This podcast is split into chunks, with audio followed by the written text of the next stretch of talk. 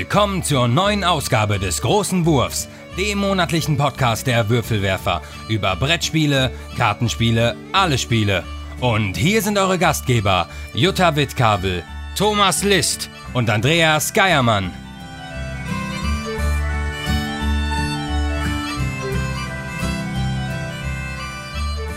Herzlich willkommen bei den Würfelwerfern. Hallo, liebe HörerInnen. Hier sind's wieder, eure Würfelwerfer. Und als erstes wollen wir euch frohe Weihnachten wünschen. Ich weiß nicht genau, wann ihr das hört oder wo ihr das hört, aber es wird irgendwie um Weihnachten herum sein. Ähm, deswegen äh, feiert schön mit euren Familien. Äh, zugegebenermaßen, wir nehmen das ein bisschen in der Vergangenheit auf, deswegen, äh, ja, falls jetzt noch irgendwas Weltbewegendes passiert bis Weihnachten, können wir das dann nicht mehr ab abfedern, aber äh, ja, ähm, hoffentlich habt ihr ein bisschen Schnee oder so und äh, alle sind in weihnachtlicher Stimmung. Wir sind in weihnachtlicher Stimmung und äh, mit mir heute hier sind äh, Jutta. Hallo. Der Tommy. Hallihallo. Und Neuwür Neuwürfler oder Neuwerfer. Hm, eins von beiden. Dominik. Hallo und frohe Weihnachten. Frohe Weihnachten. Genau, also, was machen wir hier? Wir hocken wieder zusammen in einer Zoom-Konferenz und äh, wir haben uns ähnlich wie letztes Jahr bewichtelt, ja, unser traditionelles Weihnachtswichteln.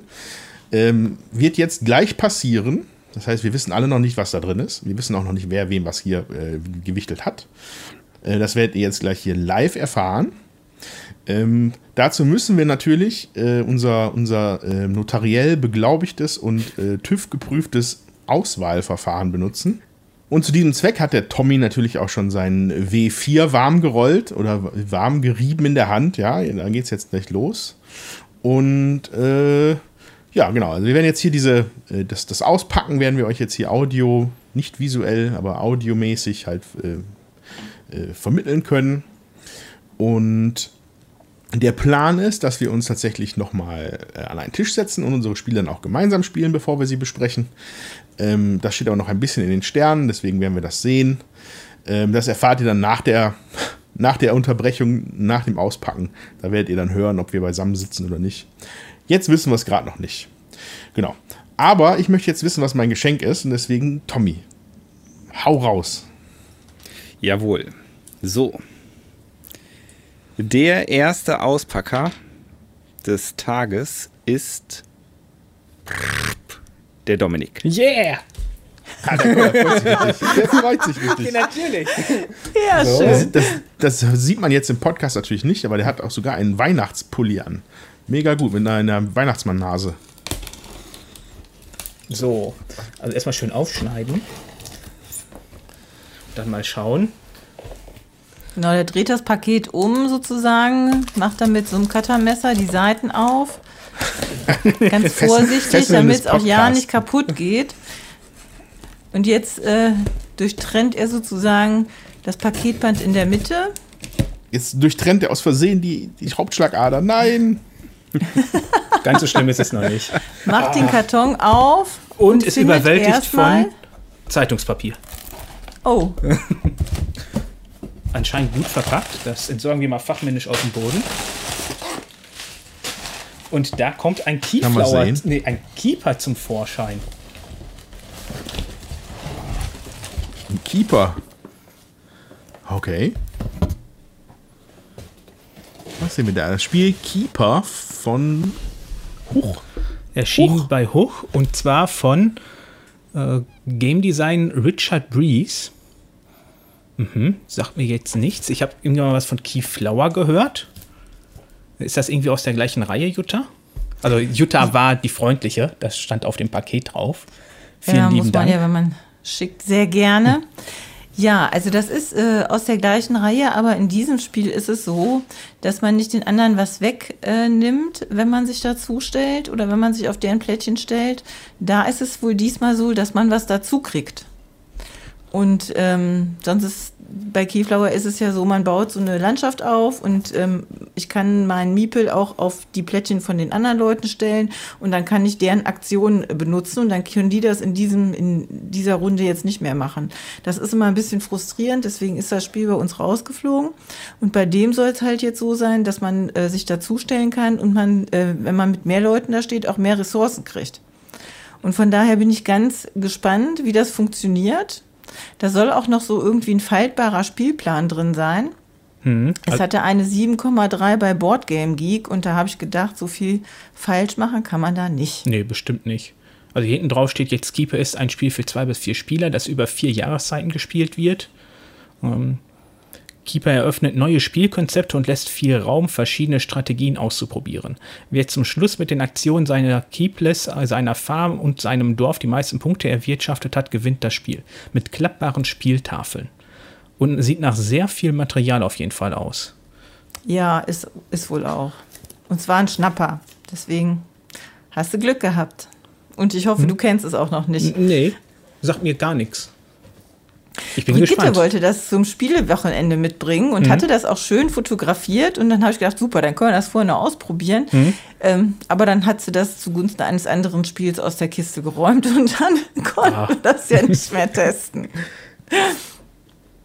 Von Ja, dann daher. können wir das vielleicht tun. Ja. hoffentlich. Ja, ich freue mich darauf. Ich hoffe, wir können zusammenspielen und äh, dass wir das alle ausprobieren können. Ja, das können wir früher oder später garantiert zusammenspielen. Auf jeden Fall. Ja, wunderbar. Dann, äh, ja, das sah auf jeden Fall interessant aus. Keeper, ich finde das lustig. Vielleicht ist das, wir werden sehen, ob das Spiel ein Keeper ist. Sagt, sagt man das doch, oder? Ja. Etwas, was, Ja. was Gutes ist, Ja. ist ein Keeper. Ja. ja, cool. Der Dominik, der strahlt richtig Ja, tue ich. Also ich bin aus jetzt. begeistert. Vor allem, es ist schon schwer, als ich den Karton überhaupt bekommen hatte, dachte ich schon so, oha, äh, womit wirst du denn da überrascht, weil der Karton erstaunlich schwer war. Zwei Backsteine. Ja, Genau, kommt hätte ich auch verschicken können. Ja, wunderbar. Dann werden wir davon in Zukunft nochmal, also hoffentlich werden wir zusammen spielen. Ansonsten müssen wir es halt getrennt voneinander spielen. Berichten werden wir so oder so im zweiten Teil dieses Podcasts. Seid gespannt. Gut. Tommy, schreitet, zum, schreitet zur Tat. Es ist nochmal der Dominik. Jawohl! Aber ich habe leider nichts mehr. Und nochmal. Meine Güte. Ja, das wird immer, ja, hinten raus immer so ein bisschen. Ja, dann bin ich es. Juhu! Der Tommy. Habe ich Der mich Tommy einfach selbst auspacken. gewürfelt. Das muss ja sein, sonst funktioniert das hier ja nicht, ne? Ja.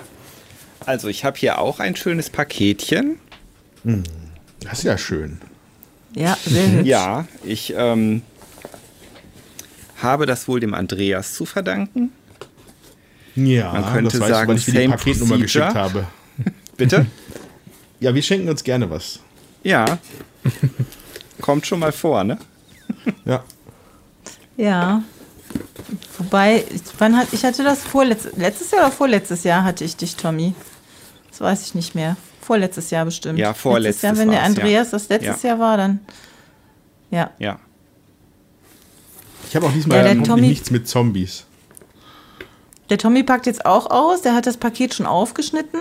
Genau, ich äh, kann hier zeigen. Ist auch, Auch eine- Packpapier drin. Ja. Ne? Also ist ja Raschel, eigentlich so ein. Standard. Ja, Geschenkpapier haben wir jetzt natürlich Aha. leider nicht. Aha. Bitte? Aha. Was? Äh, Geschenkpapier haben wir leider Packpapier. Habe nicht. ich Geschenkpapier gesagt? Achso, äh, nein, nein, nee. nein, nein. Wir haben leider kein Geschenkpapier. Das meine ich nur. So, ich guck mal, ob ich das jetzt hier so effektvoll. Oh. Sehr cool. Das ist ja witzig. Sehr Ein schön. Draftosaurus ist zum Vorschein gekommen. Draftosaurus, genau. Oh, von Antoine Bauzard. Das hat man doch auf jeden Fall schon mal gehört, das, den Namen. Corentin Lebrun, Ludovic Montblanc und Theo Rivière. Also Bonjour, Monsieur. nie Französisch Ähm. gelernt, tut mir leid. ähm, das ist ein Spiel ab acht Jahren für zwei bis fünf Dinosaurier und dauert circa 15 Minuten und sieht einfach schon mal mega cool aus. Also es wird niemanden überraschen. Ich habe noch nie davon gehört. Ich habe keine Ahnung. Ja, Jutta, wo, wo, hätte ich Also das, wo, wo hätte ich denn davon hören sollen, außer von euch? Ja, Podcast, äh, beziehungsweise äh, Video. Äh. Aber es, also es soll total witzig sein. Ich habe da schon einiges von gehört und bin gespannt, das zu spielen. Auf jeden Fall. Also, äh, genau. Ich hatte mal diesmal, dieses Jahr mal also ich hatte dir ja schon Zombies geschenkt und was weiß ich. Äh, diesmal dachte ich, jetzt machst du dir mal, also jetzt machst du dir nochmal einen Gedanken mehr. Und da dachte ich, ja, so familienmäßig und so ein Hardcore-Spiel bringt es ja dann auch nicht. Tom hat ja auch wenig Zeit und dann habe ich nach irgendwas Kleinem, Gutem, Netten gesucht und bin dann über Draftosaurus gestolpert. Äh, genau, das ist, glaube ich, in, die deutsche Version ist jetzt auch dieses Jahr dann rausgekommen erst. Nee, letztes mhm. Jahr, glaube ich. Letztes, letztes vorletztes Jahr, zu irgendeiner Berlin-Con. Also Copyright ist 2019 ja. des Spiels. Ja, dann ist bestimmt 2020 auf Deutsch gekommen. Nee, das ist, bei, ist bei einer Berlin-Con gewesen. oder was? Mhm. Ja, kann ja. Ach so, ja. aber weil 2020 kein Berlin-Con war, genau. meinst du? Ja. Ah, okay. Genau, das ist, soweit, wenn ich das so, soweit ich das verstanden habe, ist es ein Drafting-Spiel, aber wo du diese Miepelchen draftest, von denen, da sind ganz viele Dinosaurier-Miepelchen drin. Ja.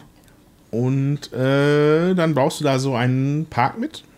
Und das ist hoffentlich gut. Ich habe Gutes darüber gelesen. Es war ja witzigerweise, als wir äh, letzte Mal über die Empfehlungslisten gesprochen haben, die war ja tatsächlich bei Board King Geek, bei den Familienspielen war es dabei. Mhm. Ja. Ah, okay. Äh, also hier steht auch Empfehlungsliste. Bitte? Da muss ich dann schmunzeln, weil da hatte ich das schon längst, da war das schon unterwegs. Ah, ja, äh, ja. Und äh, genau. Ja, Empfehlungsliste ja. Spiel des Jahres 2020 steht hier hinten drauf. Mhm. Okay. Und hier steht noch, ihr seid Direktoren eines Dinosaurierparks. Wie werdet ihr eure Zoos organisieren? Platziert ihr eure Dinosaurier gemeinsam in einem Gehege oder trennt ihr sie lieber? Füllt eure Gehege geschickt mit verschiedenen Spezies, um die meisten Spezies, Spezies. äh, Besucher anzulocken. Wird dann direkt noch eine Bar mit eröffnet, ne? Spezi ja. für jeden. Aber in jeder Runde gelten andere Regeln. Ja, also klingt super, sieht super aus. Also hier ist äh, ein Bild hinten drauf, so ähm, das Spiel. Ja, kann man schlecht ja. erkennen, unscharfe Kamera, aber 60 Dinosaurier sind hier drin enthalten. Würde man so einer kleinen Box gar nicht zutrauen, aber ich äh, bin gespannt wie ein Flitzebogen. Ja, ich auch. Ja, Dankeschön. ich hoffe, da wirst du mit deiner Familie ein bisschen Spaß haben können. Das wäre doch was. Das hoffe ja, cool. ich auch. Vielen, vielen Dank. Sehr gerne. Ich freue mich auf jeden Fall schon sehr, das auszuprobieren. Sehr schön. Gut, dann, bevor du das tust, würde ich sagen, würfel weiter. Die Jutta. Oh, wie schön. Jutta. Dann schiebe ich jetzt mal hier den PC ein bisschen weiter nach hinten, damit ihr auch was seht. Ich habe hier auch so ein schönes Paket bekommen vom lieben Dominik. Mhm. Und ich schneide jetzt hier auch mal die Seiten auf.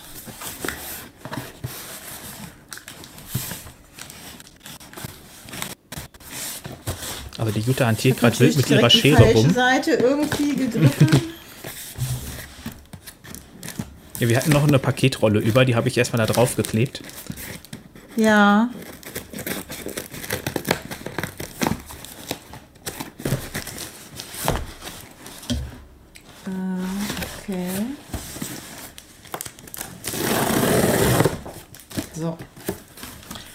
Auf. Sehr schön. Ich falte die Schachtel auseinander und auch hier, wie soll es anders sein, befindet sich da erstmal eine Lage Packpapier. Haha, Leute. Der Dominik ist hier ganz großartig. Der hat ja. es nämlich noch in Weihnachtspapier eingepackt. Next Level. Ja, natürlich. Next Level, ja, wirklich. Und ich packe das Weihnachtspapier aus und ich sehe eine blaue Schachtel.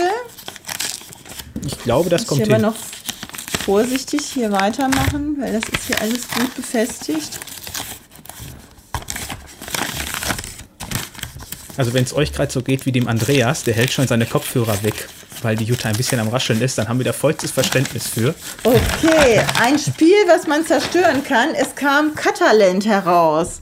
Ja, cool. Bin ich gespannt. Talent. Weiß ich, ob ihr das kennt. Ich lese mal vor. Das ist ein Spiel aus dem Hobby World Verlag. Der Autor ist Nikolai Zolotrev. Und da steht drauf, einschneidende Spielmechanik. Cataland ist ein innovatives und strategisches Legespiel, bei dem ihr die Spielkarten zurechtschneiden dürft. Mit den zerschnittenen Karten versucht ihr dann, das abenteuerlichste Land zu erschaffen. Es zerschneidet immer ein Spieler eine Karte, alle suchen sich Kartenteile aus und am Ende des Spiels gibt es Siegpunkte für die Kreati Kreaturen in eurem Land. Wer das attraktivste Land gestaltet, gewinnt. Ja, da sind 160 Landschaftskarten drin, vier Spielübersichten, 58 Pappmarker, 12 Türme, 16 Palisaden, Brücken, ein Wertungsblock und eine Spielanleitung. Ich bin gespannt. Ich auch. Ich auch. Also ich fand, das hörte sich echt cool an. Und ich hoffe, du hast da wirklich Spaß mit, oder wir dann, wenn es soweit ist. Ja, ich hoffe das wird auch. das wird das Problem sein, ne? Wenn Jutta das jetzt vorher schon mal spielt, dann ist ja die Hälfte der Karten schon weg. Ja, dann muss ich warten. Also ich Ja. denke, es wird sich ja, denke ich, in naher Zukunft klären, ob wir, äh, ob wir uns treffen können oder nicht. Ja, ich glaube, so schnell ist der Block jetzt auch nicht ausgespielt, der dabei ist. Das denke ich auch. Aber das ist vielleicht auch was, äh, wofür ich hier äh, unseren weniger spielbegeisterten Sohn äh, auch noch mal begeistern kann. Ich weiß gar nicht, wie lange dauert das, aber das soll ja auch nicht so lange gehen, wie ich Nee, das. ich denke äh, nicht. Steht jetzt hier nicht drauf. Aber ähm, ja, 40 Minuten, doch. Zwei bis vier Spieler ab zehn Jahren, 40 Minuten. Also da kann ich den Lee bestimmt noch zu begeistern. 40 Minuten. Schauen wir mal. Cool. Ja, Ja, super. klingt echt interessant. Jetzt fehlt noch der Andreas. Ja, Ja. aber wie es die Tradition verlangt, muss der Andreas jetzt leider warten, bis ich eine Eins würfle. das ist nun mal so. Ja, ja, ja, ja. Zweiter Versuch. Ach, das ging ja Sehr gut. ruckzuck. Ich hätte jetzt Cool. gedacht, ich warte noch bis Weihnachten. Okay. Also, ich kann auch das Paket in die Kamera halten. So, bitteschön. Oh. Es kam zu mir mit dem mit an, an Andreas Geiermann Wichtelpost. Ja, das fand ich gut. Und ich löse jetzt mal das Ding hin. So. Oh, jetzt habe ich gar kein Messerchen, sondern ich kann einfach auffalten. Oh. Krass. Und hier ist auch ganz viel Schn so Schnitzelhack drin. Das ist gut weggepackt. Und heraus kommt Shamans, Schamans, sowas. Ah, Ja, Shamans. Habe ich jetzt Shamans. irgendwo den Namen gehört, allerdings, ähm, ja, das war's auch. ich weiß. Also eine sehr es schöne ist Box. Ein, ein Deduktionsstichspiel. Von Cedric Chabouzy und Mo Chalmel bei Korax erschienen. Cool, mein erstes Korax-Spiel. Du bist ein Schamane. Seit Anbeginn der Zeit hast du die Geisterwelten vor der Bedrohung durch die Schatten beschützt. Deine Mission ist nie gefährlicher gewesen. Noch bevor der Mond seinen Zenit erreicht, musst du das Gleichgewicht zwischen den Welten wiederherstellen. Sonst wird das Universum ins Chaos stürzen. Aber was, wenn die Gefahr aus den eigenen Reihen kommt? Okay. Was sagst du? Deduction-Stichspiel? Ja, Crazy. ja. Drei, bis fünf, drei bis fünf Spieler ab zehn Jahre. Äh, also sieht auf jeden Fall sehr, sehr schick aus. Das muss man auf jeden Fall schon mal sagen. Und ich sehe hier so einen Spielplan mit reichlich Markern und dann legt man Karten an. Okay. Also es, Ja, es, klang, auf- es klang auf jeden Fall sehr interessant, fand ich. Ne, es war wie immer eine Bauchentscheidung.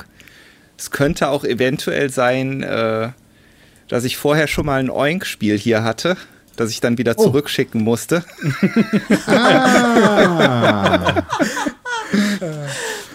Oh, da muss- habe ich hier noch, habe ich hier quasi noch Sorgen bereitet, ja? Ja, ganz genau. Unnötige Sorgen. Ganz Ja. genau. Ach, das Ähm, wird schon super sein, Tommy. Ja, ne, also ich habe dann, ähm, ich, ich, hätte, ich hätte mal vorher Podcasts hören oder Videos anschauen sollen, aber habe ich natürlich ich auch, nicht ist gemacht und so musste ich dann mal wieder stundenlange Recherchen investieren, aber ich, ähm, ich fand, das hörte sich für mich sehr, sehr gut an und ich hoffe, dass es das ist. Sieht auf jeden Fall richtig cool aus. Vielen Dank, Tommy. Sehr gerne. Super. Da sind wir ja alle super bewichtelt worden. Alle sind neugierig auf alle Spiele. Das hatten wir auch schon lange nicht. Müssen wir mal eine Sonderepisode machen, wo wir Schrott wichteln. Nein, es ist doch schon viel mal schöner, wenn jemand man was. Crazy Labs gespielt? Crazy Labs. Oder Crazy Lab. Die Jutta hat das, glaube ich, schon mal Ich gespielt. glaube Ich ja, hätte noch ne, bei Leo dir. muss zum Friseur, Oder ihr ich habt noch. das gespielt, als ich krank war. Ja, das, ja. Ja, Nee, cool. Äh, nee, und so ist es auch eigentlich viel schöner, weil wir wollen ja alle was Nettes an Weihnachten haben. Schrottwichteln Genau. ist ja gemein. ja Schrottwichteln Gut. macht keinen Spaß. Ähm, dann würde ich sagen, ähm, sind wir hier mit dem Teil jetzt fertig und ähm, ja, wir hören uns auf der anderen Seite von dieser kurzen Unterbrechung.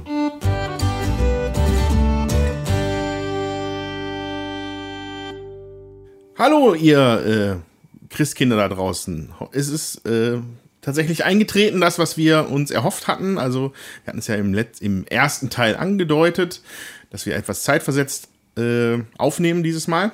Aber es ist, hat sich zum Glück alles zum Guten gewendet und wir haben es geschafft, uns nochmal zusammenzusetzen, um euch äh, am heutigen Heiligabend äh, unsere Wichtel-Folge ordentlich präsentieren zu können. Genau. Äh, Tommy ist hier, Jutta, Dominik, hallo. Hallo. Hallo. Und an der Tonqualität hört man hoffentlich, dass wir es auch wirklich dann jetzt äh, live vor Ort geschafft haben. Ähm, wir hatten ja unsere Wichtelgeschenke bekommen, ausgepackt, uns gefreut. Sie dann, glaube ich, auch alle schon gespielt. Ne? Deswegen Ja. ähm, ging das jetzt hier mit den Regeln relativ flott. Wir haben auch schon losgelegt mit einem und äh, von dem werden wir euch jetzt berichten. Und zwar haben wir Shamans, Schamans, Sch Schamanen, das Spiel, was Tommy mir gewichtelt hat. Äh, haben wir gerade gespielt. Es ist erschienen bei Korax Games.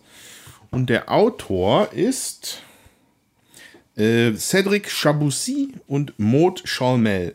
Oder vielleicht ist auch Maud Chalmel der Artist, ich glaube, das könnte sein. Genau. Und das war ein kleines, feines Spiel, ähm, über was ich mich sehr gefreut habe. Ich habe es jetzt einmal mit drei Leuten gespielt, jetzt habe ich es heute mit vier Leuten gespielt. Und äh, wenn man sich das so anguckt, möchte man, äh, also man sieht Rollenkarten und man sieht äh, Karten mit fortlaufenden Zahlen und Farben. Damit deswegen möchte man annehmen, das ist ein, äh, ein teambasiertes Stichspiel vielleicht. Aber das ist gar nicht so. Das, äh, das Spiel täuscht dann nämlich links an und biegt dann rechts ab. es ist tatsächlich kein kooperatives Spiel. Es ist ein Spiel von wechselnden Loyalitäten pro Runde weil jeder kämpft am Tisch für seinen eigenen Sieg. Und zwar, der tritt ein, wenn man acht Siegpunkte bekommen hat. Dann ist das Spiel zu Ende. Hört sich erstmal nicht viel an, aber die Punkte müssen erstmal äh, geschafft werden. Grundsätzlich ähm, ist, hat das Spiel halt einen Kartenstapel von äh, in der vollen Ausstattung für fünf Spieler sind es sieben Farben mit den Kartenwerten von 1 bis 8. Oder war da auch eine 9 bei? Haben wir Nee, eine 9? acht. Nee, nur eine Ja, Acht. nur eine 8, genau. Das wird ein bisschen angepasst. Also wir haben jetzt in der Viererrunde haben wir nur mit äh, fünf, äh, sechs Farben gespielt, mit bis zur Farbe, Bis zur Zahl Nummer bis, 6. bis zur Zahl Nummer 6. So, ne? genug Verwirrung schon wieder am Start. ähm, damit kommt man dann auf 36 Karten, ne? Glaube ich. Ja. Da, genau. Und äh, dazu, um, um diesen Karten muss man halt äh, eine Art Stichspiel bewältigen, das erklären wir gleich. Aber erstmal nochmal als erstes werden Rollen verteilt. Bei Shamans ähm, sind die Spieler Schamanen im, in einer Welt, in einer Welt mit multiplen Universen, etwas abstrakt das Ganze, das, das spiegelt sich auch im Artwork wieder. Und man muss äh, die Welten beschützen. Ne? Dann darf sie nicht zerstört werden und äh, zerstören lassen. Von dem Schatten, der nämlich auch mit am Tisch sitzt. Ähm, also es gibt halt äh, Rollenkarten. Jetzt in dem, ihr hatten jetzt bei vier Spielen war das Verhältnis drei Schamanen zu einem Schatten.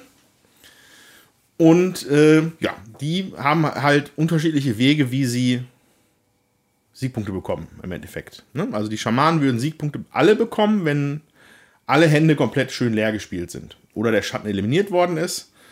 Der Schatten wiederum gewinnt die Runde, wenn äh, der Marker auf dem Spielbrett, da ist so ein kleines Spielbrett dabei, wenn er ne, drei, sechs, neun, zehn Felder gegangen ist, ähm, dann ist der, ist, der, ist der Schicksalsmarker oder wie auch immer er heißt, am Mond angekommen und dann hat sofort der Schatten gewonnen. So, wie bewegt sich das Teil? Ähm, wie gesagt, es gibt ein Stichspiel, aber auch es ist halt nicht, also es ist halt ein aufgeweichtes Stichspiel, sag ich mal, von den Regeln her. Also es geht, es geht halt, du musst, wenn man eine Farbe anspielt, muss man sie nicht bedienen. Man profitiert aber davon, dass man die Farbe unter Umständen bedient. Ähm, der Haupt, Hauptschritt Richtung Mond, die Hauptschritte macht der äh, Marker, wenn man in einen Stich eine falsche Farbe reinspielt. Also nicht in die angespielte Farbe. So, und das äh, ist natürlich ganz oft, dass es einfach eine Zwangsläufigkeit ist. Man hat die Farbe einfach nicht auf der Hand. Aber natürlich der Verdachtsmoment äh, entsteht sofort, wenn jemand eine Farbe, falsche Farbe reinspielt. Das ist doch bestimmt der Schatten. Ähm, ist nicht immer so. ähm, man darf natürlich nicht über die, Ro- die Rollen reden, so, ne? Das äh, hält man, also das sollte man dazu sagen. Ja. Viel relevanter an dem Stich ist darüber hinaus noch die Höhe der Karte, die reingespielt worden ist.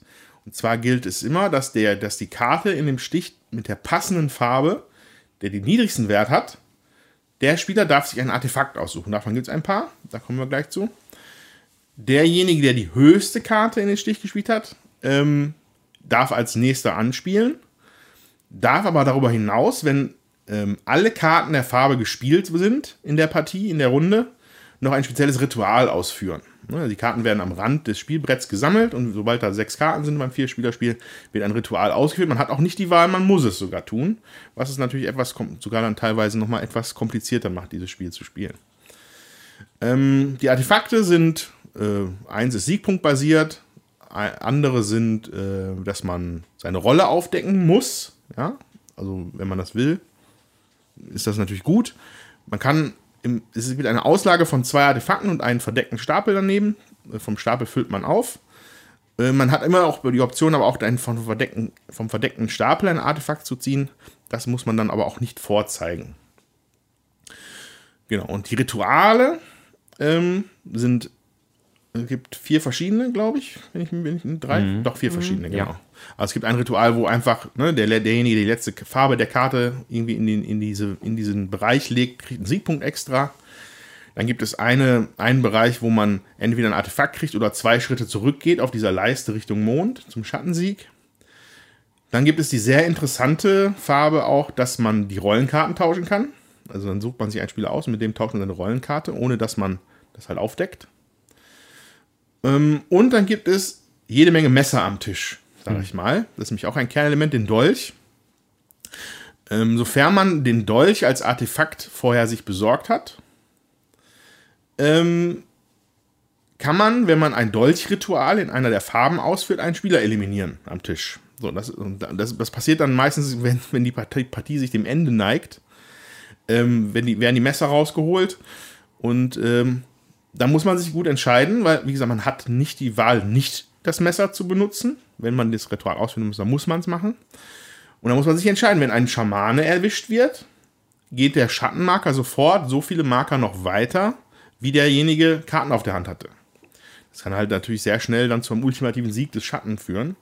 Wenn man allerdings schafft, den Schatten rauszufischen und ihn zu, er, zu erdolchen, dann ist das Spiel auch sofort zu Ende und alle Schamanen kriegen halt zwei Punkte. Ja.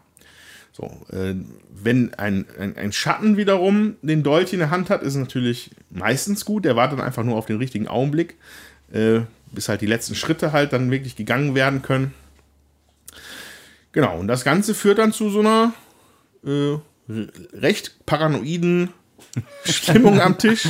Aber vielleicht sollten die anderen vielleicht nochmal ihre Eindrücke schildern. Ich weiß jetzt nicht, ob ich jetzt Regeln vergessen habe. Ich bin mir nicht Nee. sicher. Keine relevanten, glaube ich. Nee, das ist schon sehr ausführlich erklärt, finde ich. Ja, deswegen kann man, äh, glaube ich, so zu den Eindrücken kommen. Ähm, Genau, also was wir vielleicht einmal ganz kurz noch reinbringen können, die Siegpunkte. Du hattest ja schon gesagt, wenn die Schamanen gewinnen, bekommen alle Schamanen zwei Punkte. Ja. Wenn der Schatten gewinnt, bekommt der drei Punkte. Korrekt. Und dann gibt es halt noch diesen einen Siegpunkt, den man sich pro Runde über das Ritual holen kann.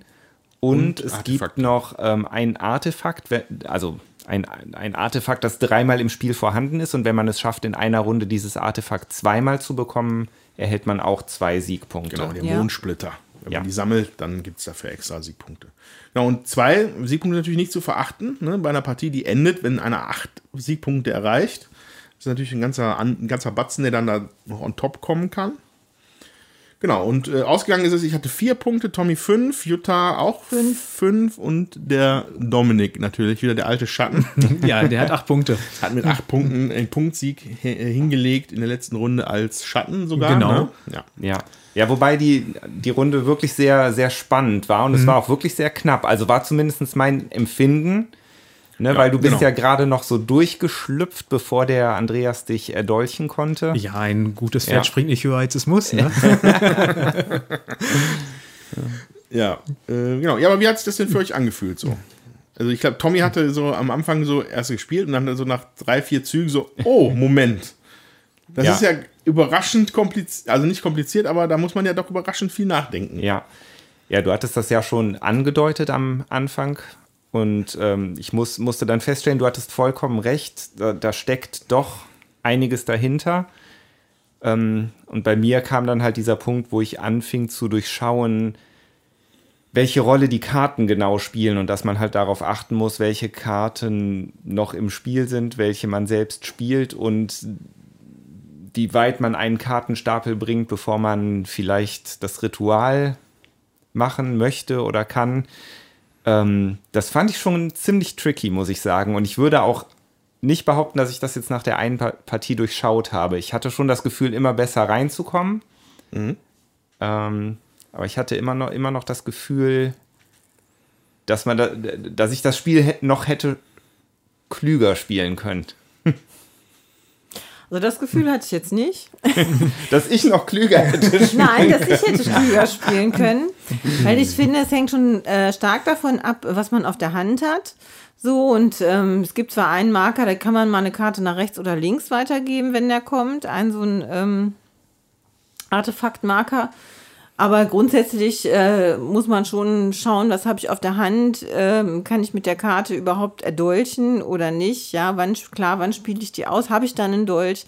So, das kristallisiert sich auch, finde ich, relativ zeitnah raus. Ähm, Vielleicht ein bisschen anders.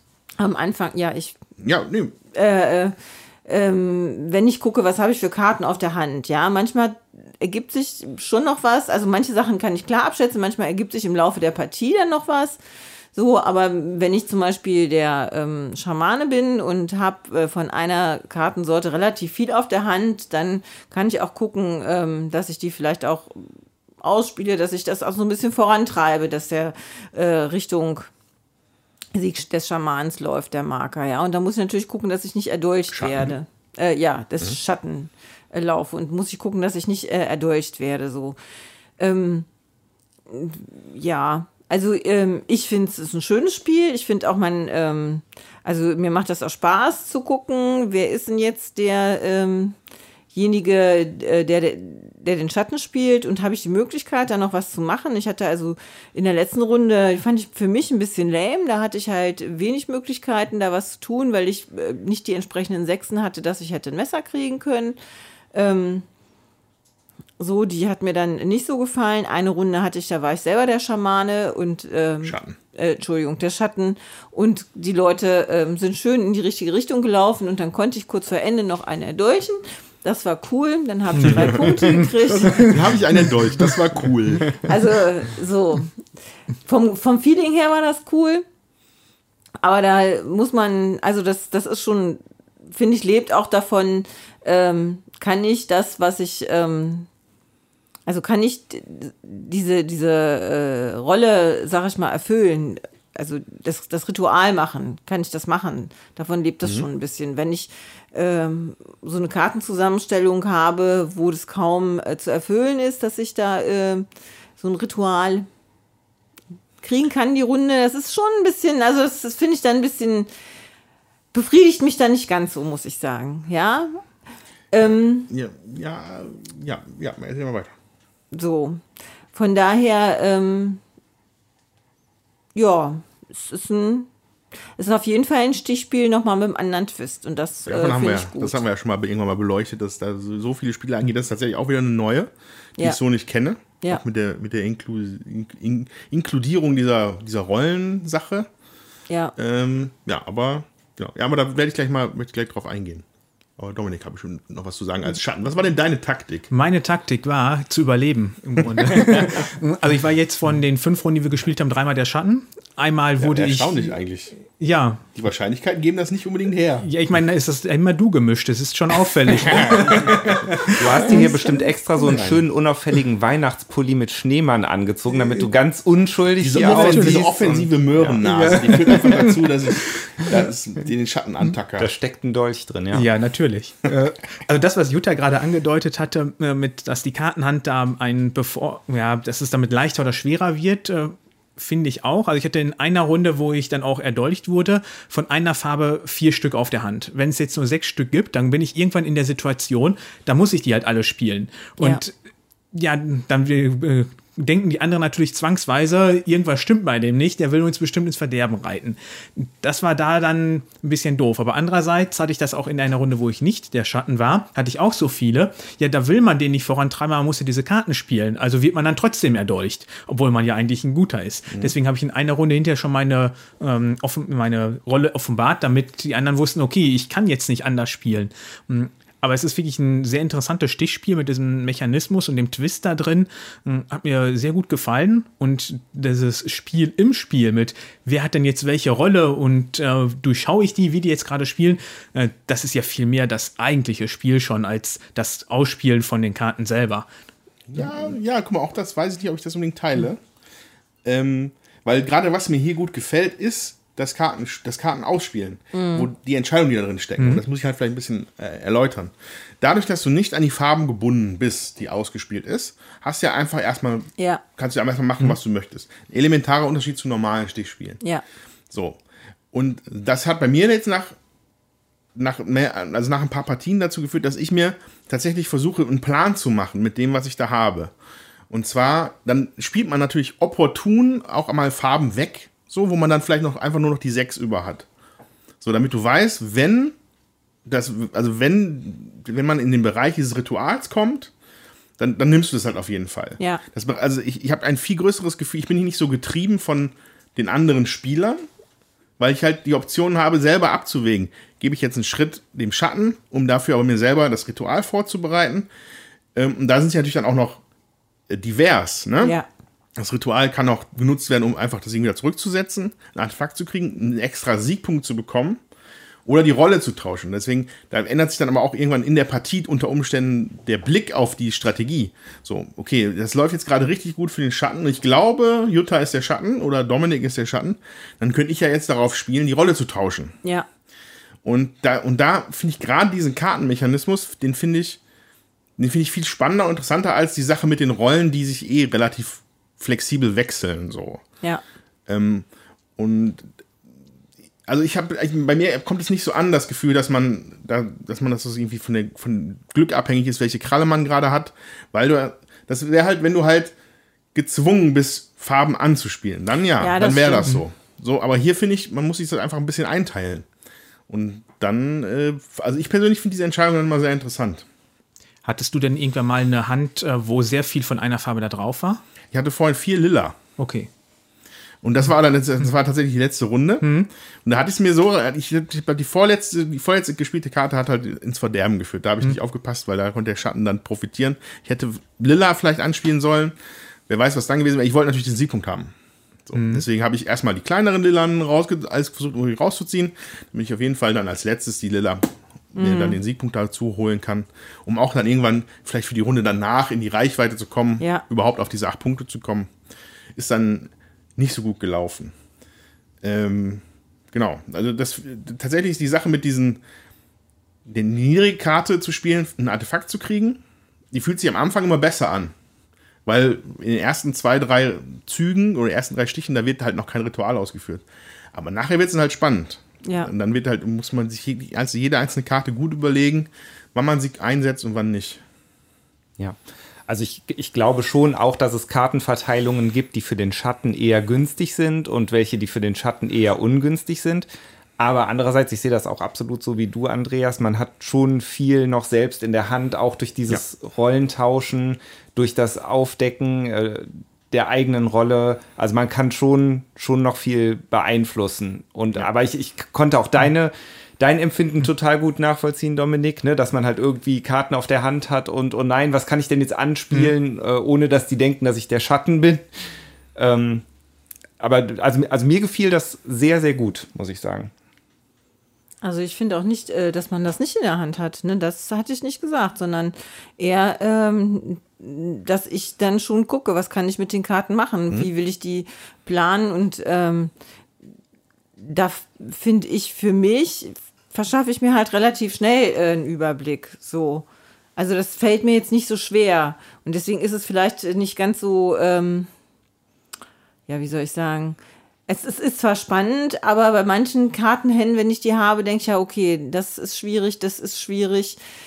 Ne, wenn ich viele so mittlere Karten habe, keine, äh, keine äh, sehr niedrigen oder so, ist, dann, dann äh, ist es schwierig. Also das war bei mir jetzt einfach in der letzten Runde so. Dann fand ich es mhm. schwierig, darauf zu spielen, tatsächlich die letzte Karte da irgendwo in irgendeinem Stich äh, hinzulegen. Mhm. So. Ähm, das ist ja nicht jede Runde so gewesen. Ja, ne? also, also da, da, ist ja so, auch so ein Twist in der Regel, dass wenn du die falsche Karte reinspielst, geht die sofort in diese Welt und ja. würde dann eventuell das Ritual auslösen. Das ist natürlich auch eine Art, wie du spielen kannst. Du ja. musst ja nicht eine Dreierreihe, du musst ja nicht einen Dreierstich den dann unbedingt gewinnen, um das Ritual zu bekommen. Ja, das richtig. reicht auch, wenn man halt vielleicht noch eine Karte über hat und dann hat man vielleicht mitgezählt äh, welche anderen Karten schon da drin sind, dann kannst du auch einfach darüber, dass du einfach einen Schritt dem Schatten gibst, dir ja. trotzdem Ritual sichern. Ja, ja. Und sogar bevor das ursprüngliche Ritual passiert, das passiert halt schneller. Ja. Ne? Ja. Die Sachen aus den falschen Farben. Und vielleicht sogar damit, äh, wie es ja einmal der Fall war, da hab, da war, also da war, war der Schatten schon kurz vorm Erreichen des Mondes und da habe ich eine falsche Karte reingeschmissen, um das Dolchritual machen zu können, um den Schatten zu töten. Was total bescheuert war, weil ich keine Ahnung hatte, wer der Schatten ist. Ich habe ich hab Gott sei Dank dann den richtigen erwischt, genau. Aber es war so irgendwie 40% Dominik, 40% Jutta, 20% Andreas. Ja. Ähm, ja. Ja, und da hattest du ja noch gesagt, dass du auf mich spekuliert hattest, weil ich mit Lila angefangen hatte, um mir den Punkt zu sichern. Genau. Und ich hatte nur noch zwei Karten auf der Hand und habe angefangen und das war grün und lila. Und ich hätte ja. jetzt beides zu Ende gemacht und wusste, davon gibt es keine weiteren Karten ja. mehr und ich komme ja. damit durch. Also ich habe eigentlich so weit gar nicht gedacht, wie du gedacht hast und du hast dann ähm, ja, genau, da, genau, genau. Also mein Gedanke war dann, wenn du der Schatten mhm. bist und damit durchkommst, mhm. sind das vier Punkte für mhm. dich. Das ist quasi die Hälfte von dem, was man braucht, um mhm. das Spiel zu gewinnen. Dadurch bist du dann mein Ziel geworden. Ja. ja. ah, Tommy gut gerechnet. Also ich rechne auch meistens nicht so viel. Ich habe auch den Dominik ermordet, weil ich gedacht habe, er ist der Schatten. Das war auch richtig. Äh, nee, in nee, der war Runde gar nicht, nicht. richtig. Nee, nee ich habe dich ermordet, mhm. weil ähm, ich äh, jemand ermorden wollte und der zwei Karten noch auf der Hand hatte. Aber der Dominik hatte da parallel noch zwei äh, Marker liegen, wo er zwei Punkte mitgekriegt hatte. Soweit hatte ich gar nicht gedacht. Hm. Ja, dann habe ich das natürlich instinktiv richtig gemacht, sonst hätte er wahrscheinlich schon eine Runde vorher gewonnen. Ja, Wäre nicht schlimm gewesen. Ja, dann. ähm, was mir hier noch, auch noch gut gefällt, was ich zumindest mal erwähnen wollen würde, ist die, das, der Zwang, den du hast. Das heißt, ähm, wenn du ein Ritual machst, musst du, also du, du kommst halt in die Situation, du hast nicht, bei vielen Spielen ist es, du kannst es machen hier musst du es machen und auch in Situationen, wo es vielleicht echt ungünstig ist. Ja. Ne? Also es kann dazu führen, dass äh, der Stich geht halt gerade nicht gut aus für dich. Also du hast die passende Farbe nicht und jetzt legst du dann vielleicht noch eine gelbe dazu, die dann ausgerechnet das gelbe Ritual macht. Dann bist du deine Rolle los. Das willst ja. du ja vielleicht eigentlich gar ja. nicht. Ähm, ja. Und ähm, das gleiche ist auch bei den Artefakten. Das heißt, wenn diese Maske der Dings hier auf, Maske der Wahrheit auftaucht, du musst deine Rolle aufdenken. Du hast ja. gar keine Option, es nicht zu tun. Aber die ja. wählst du ja im Regelfall freiwillig, außer du ziehst verdeckt und dann genau. ist sie dabei. Genau, das kann, das kann dir passieren. Ja. Ähm, oh, und, dann sollte man als Schatten nicht und, verdeckt und ich hatte auch, hatte auch während, ich hatte auch während der Partie das kurz mal den Gedanken, boah, ich hätte jetzt gerne so ein Schutzschild oder so gegen diese Dolche. Aber eigentlich wäre das halt unnötig. Das, das, ist eigentlich, das Spiel lebt davon, dass es so auf der mhm. auf Messers Schneide tatsächlich. Äh, ja. Entschuldigen ja. Sie bitte dieses Wortspiel. Ähm, dass halt viel mit Zwang und auch wenig mit Schutz ist. Ähm, das, das, das, also das ist gut runter reduziert, das Spiel, meiner Meinung nach. Ja. Hätte, da hätte viel mehr Kram drin sein können, der das aber vielleicht nicht unbedingt besser gemacht hätte. Nee, es ist schon sehr elegant. Also es ist auch das Notwendigste reduziert. Äh, dass es halt gut funktioniert. Es ist schon, es ist elegant, es ist nicht übermäßig viel drin, was nicht nötig ist. Ja. wie habt ihr euch denn als Schatten gefühlt? Also im mehr man dem Ende nahe gekommen ist und dachte, hoffentlich kommt dieser doofe Marker auf dem Mond an. Ähm, also mir in allen drei Runden, wo ich das hatte, ging der Herzschlag auf jeden Fall ordentlich in die Höhe und ich habe einfach nur noch gehofft, dass ihr endlich diese doofen Karten ausspielt und es zu Ende geht. Ich fand es fürchterlich als, als Schatten wirklich. Also es, obwohl ähm, ich, ich, hatte euch ja schon nach der Runde gesagt, so ich glaube, ich hatte wirklich eine sehr einfache Schattenrunde, mhm. denn als ich mein Blatt aufgenommen habe, habe ich schon gesehen, ich habe nur drei Farben, was ja, ja, schon mal sehr günstig ist. Und ich hatte alle drei Sechsen der beteiligten Dolchrituale. Das mhm. heißt, ich hatte auch das Empfinden, einen ziemlich großen Einfluss auf die Dolchrituale mhm. ausüben zu können. Und ähm, dann war aber ja die Situation, dass ich so ziemlich mit dem ersten Zug da lag dann halt, äh, da lag an Artefakten aus, offenbare deine Rolle hm. und ein Dolch. Hm. Und da habe ich den Dolch genommen, obwohl ich in der Runde zuvor noch meine Rolle offenbart hatte. Und da hat Andreas ja sofort gesagt, dass ich der Schatten bin. Du könntest ja, du könntest ja jetzt auch deine Rolle darlegen, wenn du denn ein, wirklich ein Schamane wärst. Ja. Warst du dann aber tatsächlich. Das war, glaube ich, in der Runde danach. Aber na, auf jeden Fall, diese, diese Meta-Ebene, diese Deduction-Ebene spielt da mit rein. Nicht super dolle es geht halt wirklich ums, ums Kartenspiel, ja. meiner Meinung nach hier, als ganz anders als jetzt Werwölfe oder so. Also das ja, hat, ja. hat, nicht mhm. viel davon. Weil man auch jeder noch für sich spielt. Ne? Man, spielt es nicht in Teams. Und äh, genau, deswegen, ich finde es auch eigentlich ziemlich gelungen. Also man könnte das Spiel ja auch ohne die Rollen spielen und äh, so, dass man einfach sagt, wenn der Marker am Ende ankommt, haben alle verloren. Und es gibt für keinen dann die drei Punkte, sondern nur zwei Punkte, wenn alles geschafft haben. Wobei, ja, das funktioniert ich gar glaube, nicht. Nee. Es fühlt, es fühlt sich, nee. langweilig. Ja, das, das wollte, darauf wollte ich auf jeden Fall hinaus, dass ja. es dann ein langweiliges Spiel wird, weil ja. ohne diese Metaebene wäre das Spiel nicht so reizvoll und interessant, ja. wie es ist. Ja, ja. ja. ja. Also ich, ich muss sagen, mir hat es echt klasse gefallen. Würde ich auf jeden Fall auch wieder spielen. Und ich meine, das ist mit Sicherheit Geschmackssache, aber ich muss sagen, dass mir persönlich auch das Artwork gut gefällt. Hm. Ja. Ja, da, kann man auf jeden Fall auch mal zwei Worte drüber verlieren. Äh, ist, äh, Shamans ist mein erstes Korax-Spiel. Ich weiß nicht, wie der Verlag sonst arbeitet.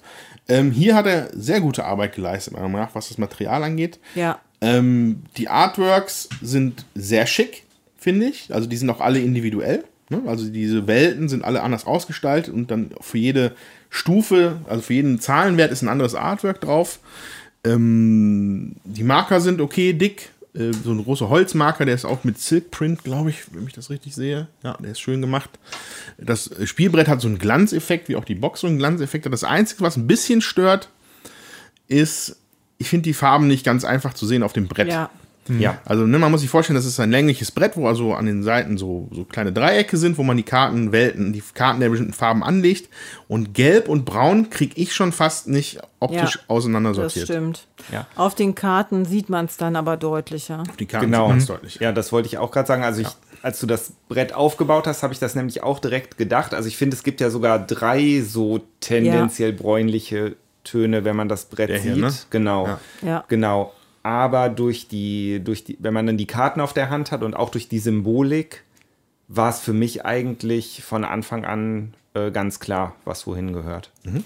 Ja, ich finde auch Grau und Lila kann man nicht gut äh, auseinanderhalten. Also wenn man jetzt von hier guckt, wirklich durch, die, durch das, was auf dem Artwork drauf ist, auf den Karten drauf ist, und dass die halt zwar immer äh, etwas unterschiedlich sind auf jedem ähm, auf jeder Karte, aber im Ganzen trotzdem, man sieht, was zu welcher Welt gehört, äh, macht es das dann äh, besser. Ja, und so. in, bei fünf Spielern würde noch Rot dazukommen.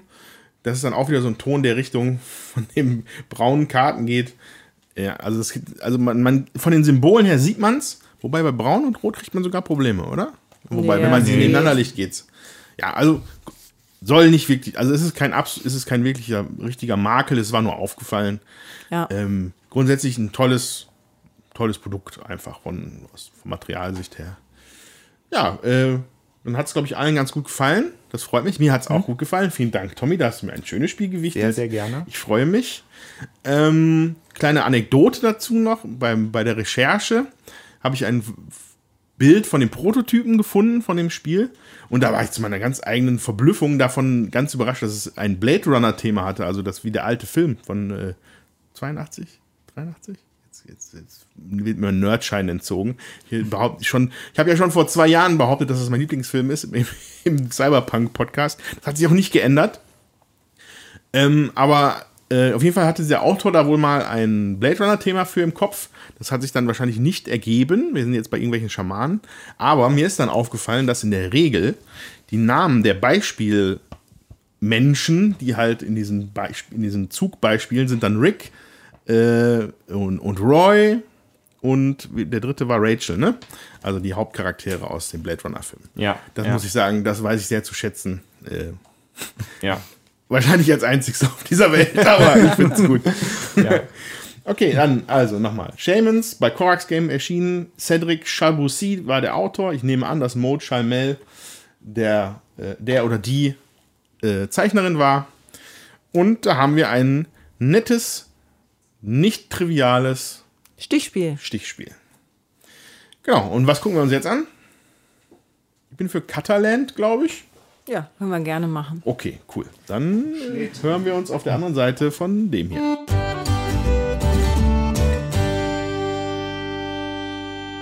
Hallo, wir sind wieder da, haben Katalent gespielt, ein Spiel von Nikolai Zulotreff aus dem Verlag Hobbyworld und Funbot oder Funbot Verlag, Hobbyworld Vertrieb, keine Ahnung. Für zwei bis vier Spieler und eine Schere, sag ich mal. Ein einschneidendes Erlebnis. Ja, wir waren jetzt mit äh, vier Leuten, kriegt jeder drei Karten, auf denen unterschiedliche Kreaturen und Landschaftstypen abgebildet sind und man darf diese Karte dann zerschneiden in so viel Mitspieler, wie da sind, in diesem Fall vier. Da muss ich einmal einwerfen, äh, nichts darf, man muss sie zerschneiden. Ich hätte sie, also ich hätte meine Ka Karten gerne einfach behalten, aber ich musste selber. sie zerschneiden. Richtig, man muss sie zerschneiden und ähm, ausgehend von denjenigen, demjenigen, der die Karte zerschnitten hat, äh, der linke Mitspieler, der darf anfangen, sich eines von diesen zerschnittenen Teilen auszusuchen und äh, dann im Uhrzeigersinn weiter. Das macht man so lange, bis alle Karten zerschnitten sind. Jeder in der Vierspielerrunde hat jeder davon drei Stück bekommen. Die puzzelt man dann vor sich auf dem Tisch zusammen und versucht dabei möglichst viele Punkte zu gewinnen. Denn es gibt drei verschiedene Landschaftstypen, nämlich Wasser, äh, vier verschiedene Landschaftstypen. Nee, drei. Ne? Drei, Entschuldigung. Wasser, Wiese und Wüste. Genau, Wasser, Wiese und Wüste. Und es gibt äh, sechs unterschiedliche Kreaturen, die man auf diesen Landschaftstypen finden kann. Das sind nämlich einmal Kraken. Kraken jagen und zwar alle Kreaturen, die um sie herumgelegt werden, im achteckigen Feld. Es gibt Goblins, die bringen Punkte, wenn man ähm, möglichst viele auf einer auf dem Landschaftsart äh, ausliegen hat. Die leben nur in der Wüste und bei vier Goblins in einem Gebiet sind das maximal 14 Punkte plus jeden weiteren Goblin 2. Ansonsten potenziert sich das X-Potenzial. Die Kraken geben übrigens auch Punkte, je zwei Punkte, wenn sie eine Kreatur gefressen haben. Dann gibt es Zentauren, die befinden sich nur auf Wiesen und jedes Gebiet mit mindestens einem Zentauren bringt einen Siegpunkt für jedes Feld darin. Aber auch nur ein Zentaur bringt das. Also mehr Zentauren auf einer Wiese zu haben, bringt nichts. Dann gibt es Drachen, die leben auf der Wiese und in der Wüste. Und jeder Drache frisst eine Kreatur in seinem Gebiet, außer Drachen. Und wenn man zwei Drachen in einem Gebiet hat, gibt das sieben Siegpunkte. Dann gibt es noch zehn Schildkröten, die möchte man maximal einmal in seinem Land beherbergen. Und Frösche, die bringen minus zwei Siegpunkte. Und um das Ganze noch ein bisschen komplizierter zu machen, gibt es auch noch Bonusteile, nämlich einen Turm, der schützt eine Kreatur davor, gefressen zu werden. Und eine Palisade, das ist so eine Mauerwand, da gibt es ein, ja, ein, ein Spielteil, was man sich nimmt. Das kann man entweder als Zaun oder als Brücke verwenden. Und so versucht man halt in seine Landschaft, seine Landschaften so zu puzzeln und sich die Teile so zu nehmen, dass man das möglichst effektiv tut. Und das hat der Dominik mal wieder geschafft. Schon das zweite Spiel, was er hier heute gewinnt. Mal gucken, ob wir nicht alle völlig frustriert heute Abend hier rausgehen. Machen wir nachher Arm drücken. Ich möchte ja keinen frustrieren. Äh, Wie hat's euch denn gefallen? Ja, also äh, Cataland fand ich jetzt äh, durchaus gefällig. Ähm, ähm, natürlich, also man, man hat, glaube ich, jetzt nach der ersten Partie schon einen guten Eindruck davon, wie das so, wie das so läuft und äh, was so die Tiefen da sind. Was, was mir persönlich gut gefällt, ist halt, wenn immer so, gibt ja immer diese Spielarchetypen oder Mechanikarchetypen und hier ist es mal wieder eine Implementation von äh, ich zerschneide, du suchst aus oder I cut, you choose. Äh, bewährtes Prinzip bei äh, verschiedenen Spielen oder äh, hier, was haben wir hier als Beispiel? Castles of Mad King, Lu Mad King Ludwig, ne? Da war es zum Beispiel San Marco, ist dafür auch bekannt, schon ein altes Spiel. Äh, Hanami Koji zum Beispiel und halt auch das hier.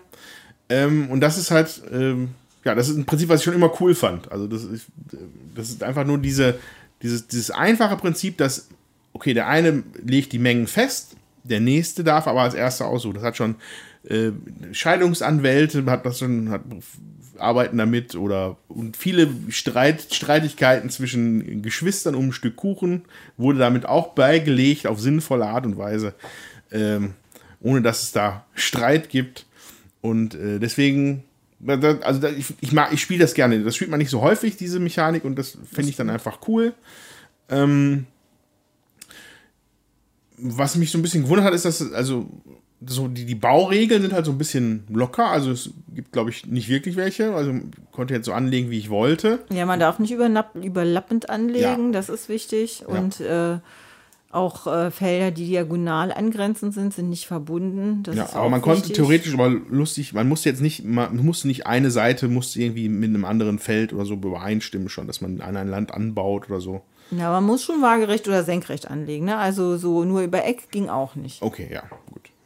Ja, also das hat mich halt ein bisschen überrascht, weil man, wenn man dann halt mal so irgendwie so eine Kröte zugelost kriegt oder so oder eine Krake, dann kann man die halt im Zweifel immer noch komplett wegdrehen. Ähm, da gibt es dann nicht so die Probleme. Ähm, spielt sich dann recht fluffig, aber ist natürlich original nicht interaktiv, bis auf diese Sache, dass man halt diese Sachen zerschneidet. Und da habe ich für mich festgestellt, wenn ich, ich habe dann versucht mal zu linsen, okay, ich habe jetzt diese Karte, hm, das kann man machen, hat mir dann aber, das war dann schon irgendwie, das war mir dann schon zu aufwendig. Ich wollte das jetzt ja. einfach nur runtergespielt haben, aber einfach nicht, weil es mich, nicht weil ich jetzt blöd oder langweilig fand, sondern einfach nur, das macht mir jetzt auch schon Spaß, ohne dass ich da jetzt großartig da in, bis ins x Detail drüber nachdenke, wie ich es jetzt mache. Das, da kann man sich, glaube ich, nämlich dran tot denken. Ja. Mhm. So, ja. ja, siehst du das auch so, Tommy? Ich sehe das ganz genauso.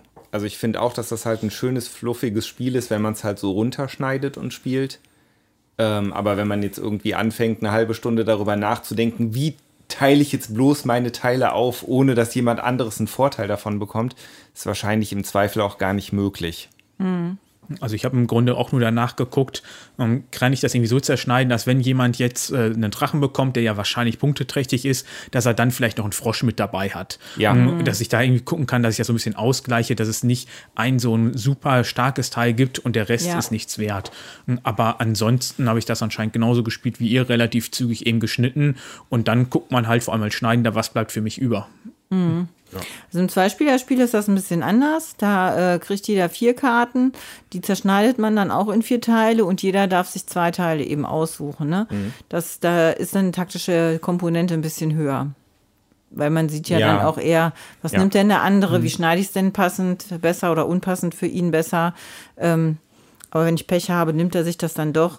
So, also ähm, da ist mehr taktische Tiefe drin. Bei drei, vier Leuten, glaube ich, geht das auch wieder verloren, weil man das nicht überblicken kann. Also ich kann es nicht, mhm. was für den anderen jetzt am besten wäre und wie, wie schneide ich denn die Karte dann am besten, dass der, dass alle möglichst wenig Punkte kriegen und ich dann noch das Teil, was ich unbedingt brauche. Ja, das also ist das, fast, ist, das ist fast schon ein Ding der Unmöglichkeit, das dann mhm. so zu gestalten genau. wahrscheinlich. Ähm, das war tatsächlich in der letzten Runde dann, wobei ist jetzt nicht war jetzt kein Erfolgsrezept. Ich war auf dem letzten Platz, glaube ich, oder wir beide zusammen auf dem letzten wir Platz. Beide. Mhm. Ähm, es hat in der letzten Runde sogar dazu geführt, dass ich ein Plättchen nur mit leerem Gelände geschnitten habe. Mhm, Weil ja. ich dachte mir, das kommt eh bei mir an. Und, aber dann hast du auch nichts mehr kaputt gemacht. Weil da ja. waren halt Kraken drauf und Drachen noch drauf, die ich halt nicht unbedingt jetzt hätte gebrauchen können in meinen Landschaften mhm. da. Äh, ja. Das hat dann sogar dazu geführt. Ähm, ja, aber war jetzt auch nicht das, was mir jetzt in der Folge war. Ihr habt alle da sehr gut von profitiert, dass da noch Zentauren unterwegs waren. Ja. ja. Ja, und ich möchte auch mal noch die putzigen Fantasy-Figuren erwähnen, die so wahrscheinlich auch, ich sag jetzt mal, Anfang, Mitte der 90er in irgendwelchen D&D-Computerspielen hätten auftauchen können. Ja, das also stimmt. musste ich zumindest so ein bisschen dran denken. Also, also mein Auge, also ich würde sagen, das ist halt original 16-Bit-Grafik. Das ist so Super Nintendo-Style. Das ist, ein, hat ein bisschen mehr Pixel als 8-Bit, aber äh, ja, es ist recht farbenfroh gestaltet. Ähm, Finde ich auch, also auch das, als ich dann die Rückseite gesehen habe oder auch das Cover, das, der Schriftzug ist halt auch so pixelartmäßig. Ähm, ist jetzt nicht das, was man so direkt erwarten würde, Ja. aber das also es ist optisch ansprechend dadurch, finde ich. Das ist schon in Ordnung. Also die, äh, man kann es halt gut erkennen, ne? Und ist halt auch nicht so, dass man das Gefühl hat, boah, ich muss das zerschneiden, das ist aber so süß. Nee, so süß ist es dann nicht. Aber es, es ist auch nicht so, dass man das Gefühl hat, es ist so hässlich. Ne? Es ist Wer- halt, vielleicht ist das sogar, ein, also das könnte vielleicht sogar ein guter Punkt sein bei Design. Da hätte ich, hätte ich gar nicht so drüber nachgedacht. Wenn du halt so handgezeichnete Sachen hast, Mhm. dann denkt man sich so, ja, ist aber schade, dass ich den jetzt zerschneide. Wenn das jetzt mit Computergrafik, ja, macht man das halt eher. So, Ja. Das könnte sein. Äh, genau. Äh, Was schön auch an dem Spiel ist, ist diese Sache mit den Bonusteilen, finde ich. Die sollte Ja. man mal hervorheben. Ja. Ne, weil, weil es ist noch nicht es ist noch nicht damit getan, das irgendwie gut auszusuchen und dahin zu legen, sondern man schafft sich halt noch eine, eine ganze Menge an Bonusteilen an die Seite, mit denen man dann am Endeffekt das Ding halt nochmal optimieren kann. ja. Ähm, das finde ich eine schöne Mechanik. Also du hast sie auf Halde, musst sie aber nicht sofort verpuzzeln, sondern das machst du dann halt am Ende, wenn du dein Land hast und dann geht man halt noch einmal so mit dem mit, mit der feinen Bürste drüber, um es halt richtig sch- glänzend zu machen. Und äh, ja, also das ist, fand ich gut. Das hat mir da gut gefallen an der Stelle. Und äh, gefällt dir das Spiel denn, Jutta? Bist du glücklich mit deinem Wichtelgeschenk? Ja, es ist also, ich spiele das so. Ich finde, das ist halt für mich ein Familienspiel. Man kann das auch locker abends mal spielen. Ich habe es jetzt also mit, mit Familie noch nicht gespielt, aber das ist, ja, also es, man muss ein bisschen denken. Ähm, ist nicht ganz seicht, aber es ist auch nicht kein Knaller, kein Brecher so. Ne? Also ich bin zufrieden. Was sagt denn der Steffen zu dem Spiel? Mit dem hast du doch schon gespielt, oder? Ja, für den war es auch okay. Also es Ja. ist jetzt, ähm, ich finde, das kann man abends halt auch mal so runterspielen. Nach einem anstrengenden Arbeitstag kriegt man das noch gut hin. Ich finde es halt, also ich würde es halt gern noch mal mit so ähm, Grundschulkindern oder so ausprobieren. Ich kann mir gut vorstellen, dass die da auch Spaß dran haben und, und auch Spaß dran haben, da was zu puzzeln. Es ist ein schönes Familienspiel, muss man wirklich sagen. Die Regeln sind übersichtlich.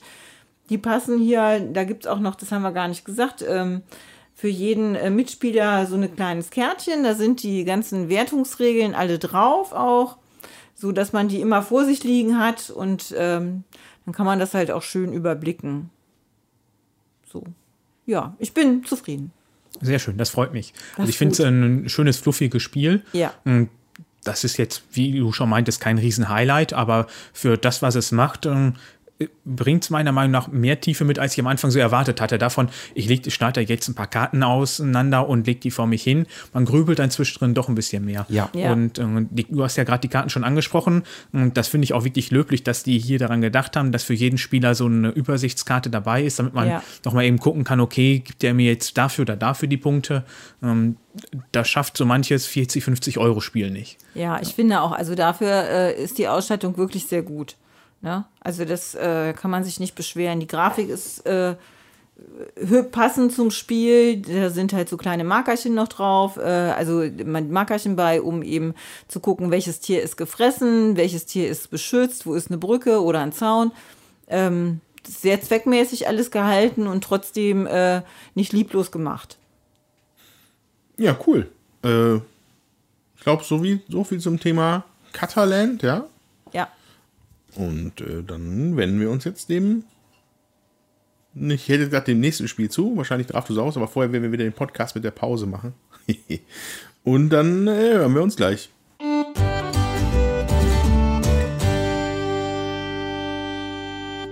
So, liebe Hörende, wir sind wieder da. Ähm, wir haben unser drittes Wichtelspiel gespielt. Und zwar war es jetzt Draftosaurus. Das war äh, an den Tommy gewichtelt worden, von, von meiner Wenigkeit. Genau. Ja, und das ähm, haben wir auch eben schon gespielt. Das Spiel ist rausgekommen im Ankama Verlag oder Boardgame Box. Steht beides drauf, keine Ahnung. Deutsches Boardgame-Box. Ah, ähm, ja, und es gibt jede Menge Autoren, nämlich Antoine Bauzard, Corentin Lebrun, Ludovic Montblanc und Theo Rivière und die Künstler sind also Artwork Vipin Alex Jakob und Jiaoui Eva Gao. Sehr gut. Das, nee, war nicht sehr gut. Ich entschuldige mich an dieser Stelle für die Aussprache. Ja, ähm, Draftosaurus. Jeder Spieler ist Herr eines Dinosaurierparks mit sechs Gehegen. Und dann gibt es einen Beutel voller unterschiedlicher Dinosaurier. Da gibt es acht Spezies. Ist das korrekt? Sechs waren's. Sechs Spezies. ähm, genau, und je nach Spielerzahl bis zu zehn Dinosaurier pro Spezies in diesem Beutel. Mm. Abgesehen davon gibt es noch einen Regel Regelwürfel. Den bekommt zu Spielbeginn der jüngste Spieler. Und jeder zieht sechs Dinosaurier aus dem Beutel. Und dann würfelt der jüngste Spieler den Regelwürfel und der Regelwürfel gibt an, wo die Dinosaurier im Gehege platziert werden dürfen.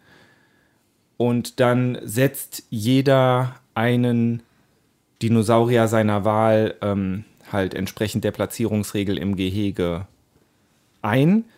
Ähm, der Trick dabei ist, dass der Spieler, der gewürfelt hat, die Platzierungsregel nicht beachten muss. Der darf also den Dino irgendwo platzieren, alle anderen müssen sich dran halten. Dann gibt man die Dinos, die man noch in der Hand hat, also die verbleibenden fünf, an den Spieler links weiter. Der Würfel wird ein, eine Position nach links weitergegeben und dann ist die nächste Runde, bis alle Dinos verteilt sind. Dann ziehen alle Spieler nochmal sechs Dinos. Das Ganze wird nochmal genauso durchgespielt. Und dann ist das Spiel vorbei und am Ende gibt es Punkte. Und zwar je nach Gehege gibt es unterschiedliche Regeln, wie viele Punkte die dort platzierten Dinos bringen. Und das ist eigentlich, wenn ich mich nicht irre, auch schon das ganze Spiel. Oder habe hab ich irgendwas Wesentliches vergessen? Nein. Nö. Ähm, nicht, dass ich wüsste. Ähm, genau, das war auch dann so schnell, so schnell wie es erklärt war, war es dann auch gespielt vorhin. Ja.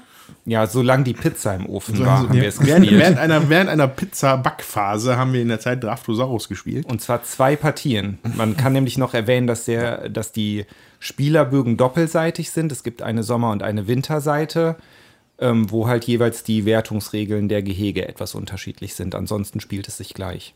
Ja.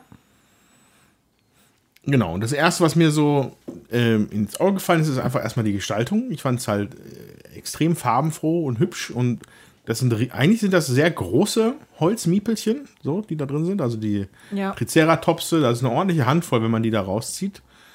Und ähm, dann war da tatsächlich auch noch ein total zugängliches, aber interessantes äh, Spiel dabei, was mich persönlich tatsächlich in erstmal, also ne, Draftosaurus ist halt ein ja, Drafting-Spiel, das, das ist auch in gewisser Weise. Man nimmt halt eine Sache raus und gibt dann die Hand weiter. Aber woran es mich eigentlich auch sehr erinnert hat, waren es halt an Roll Ride Spiele, muss ich sagen. Ne, dadurch, dass sie halt diese, diese Gehege sind, die unterschiedliche Regeln haben, mit denen man sie zu belegen hat und dann Ja. unterschiedliche Punkte geben. Ähm, das fand ich ganz witzig, dass, dass man, man könnte es fast in ein Roll and Ride ähm, äh, mit in die Sparte mit reinmachen. Ja, Ähm, das stimmt. Und äh, ja, aber das fand ich aber eigentlich ziemlich gelungen so. Ja. Ja, also es ist halt schnell gespielt. Man kriegt halt die Dinos, es ist ein bisschen schwierig, äh, in einer Hand irgendwie weiterzugeben. So jetzt mit Kindern kann ich mir das ein bisschen schwieriger vorstellen. Mit so Achtjährigen uh, kriegt man die ganzen Dinos gar nicht unter. Äh, muss man vielleicht irgendwie zweimal immer drei rausziehen, weiß ich nicht. Man kann das ja auch ein bisschen anpassen an Kinderhände. Oder vier. Ja, ja. Und äh, ja, es ist auf jeden Fall ähm, nett gemacht, finde ich. Hat mir total Spaß gemacht, weil die, also es ist einfach elegant auch gemacht. Die Regeln sind einfach. Man äh, gibt es weiter, platziert das, muss ein bisschen denken, aber nicht zu viel. Sehr schön. Das auf jeden Fall. Also man, wir haben, glaube ich, noch nicht erwähnt, dass die ganzen Meeples sich wirklich auch unterscheiden in der Form. Die sind jetzt nicht nur einfach farblich äh, unterschiedlich, sondern auch in der Form. Ja. Hm, Ich weiß nicht, ob man da jetzt behaupten könnte, man könnte das hinterher in den Beutel fühlen. Ich glaube, das würde zu weit gehen bei dem ganzen Konvolut, der da drin ist.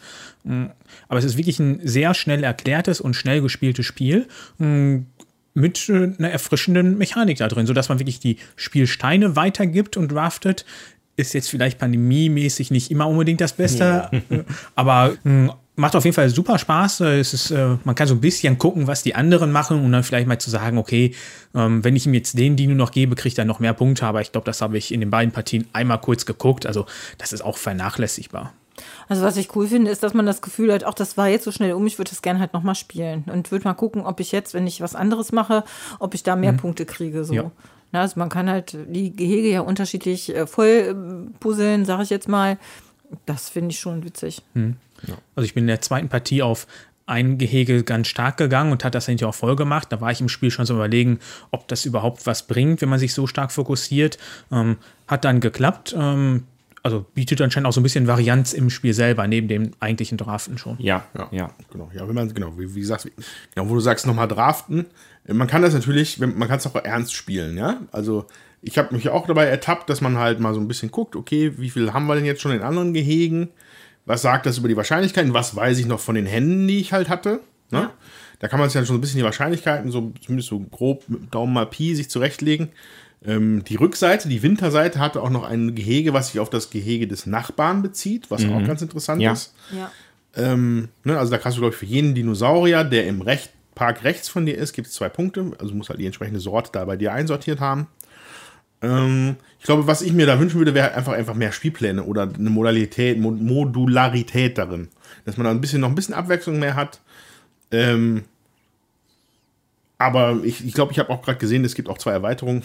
Insofern Interessant. äh, kann, ich, kann ich noch zweimal wichteln, passt. Ja.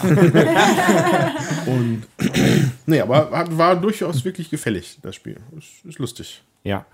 Also man ähm, kann vielleicht noch dazu sagen, das ist für zwei bis fünf Spieler. Für zwei Spieler gibt es eine Extra-Regel. Ich habe es aber noch nicht zu zweit gespielt. Da kann ich jetzt nicht sagen, wie es funktioniert.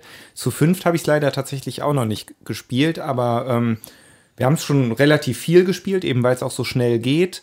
Und ich habe es auch schon mit, äh, also mein Bruder war schon mal da, der hat es mitgespielt, dem hat es gefallen. Und wir haben es sogar schon mit meinen Eltern gespielt. Denen hat es auch gefallen, war jetzt natürlich the thematisch für die nicht so das tolle Spiel, aber war überhaupt kein Problem für die dann auch mitzuspielen. Also wirklich ein schönes Familienspiel. Ich könnte mir vorstellen, dass die Spielzeit, glaube ich, gar konstant bleibt, oder? Also das, ich glaube, das, das, das skaliert nicht sonderlich, Ja. weil Mhm. jeder, Ja, jeder hat halt sechs Züge, dann gibt es neue Miepelchen, dann gibt es wieder sechs Züge und alle machen es eigentlich gleichzeitig. Ja. Insofern, äh, ja, ist das auch dann mit fünf Leuten, glaube ich, relativ ja fluffig. das stimmt. Ja. Und Also ich könnte mir-? Hat es deinen Kindern auch gut gefallen? Die sind Ja. ja, jetzt äh, 15 und 12.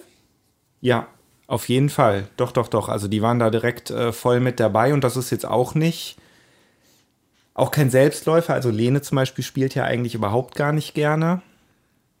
Ähm, aber das, das hat ja auch Spaß gemacht. Ja.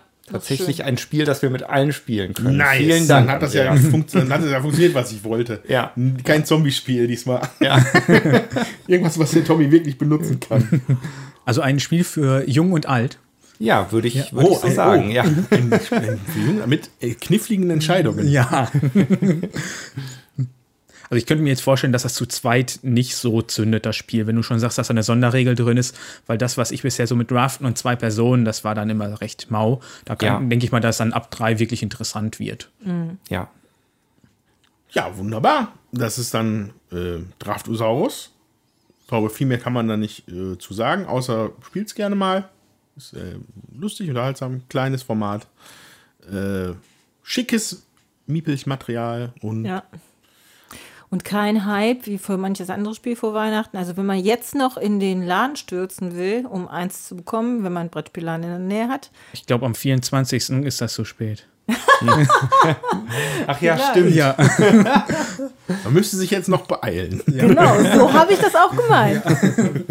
Ja, ja, aber ihr bräuchtet ja dann eine Zeitmaschine, Wenn, also wenn, ihr Hörer. wenn, dann ist es ja an, wenn, dann wird diese Episode, wenn alles funktioniert, wird sie am Morgen von, also am 24. morgens da sein. so, also stimmt, hätte man noch, die- haben die Geschäfte noch offen, Hätten ne? die Ja. Geschäfte Ja, dann noch auf. raus jetzt. Ach nein, nein, nein, stopp. Wir Er haben noch einen für für euch. Ja, wir haben noch das letzte Spiel. Ähm, wie heißt das? Keeper. Wie? Keeper. Keeper. So. Äh, und das schauen wir uns jetzt mal an. Genau. Bis gleich. Bis gleich.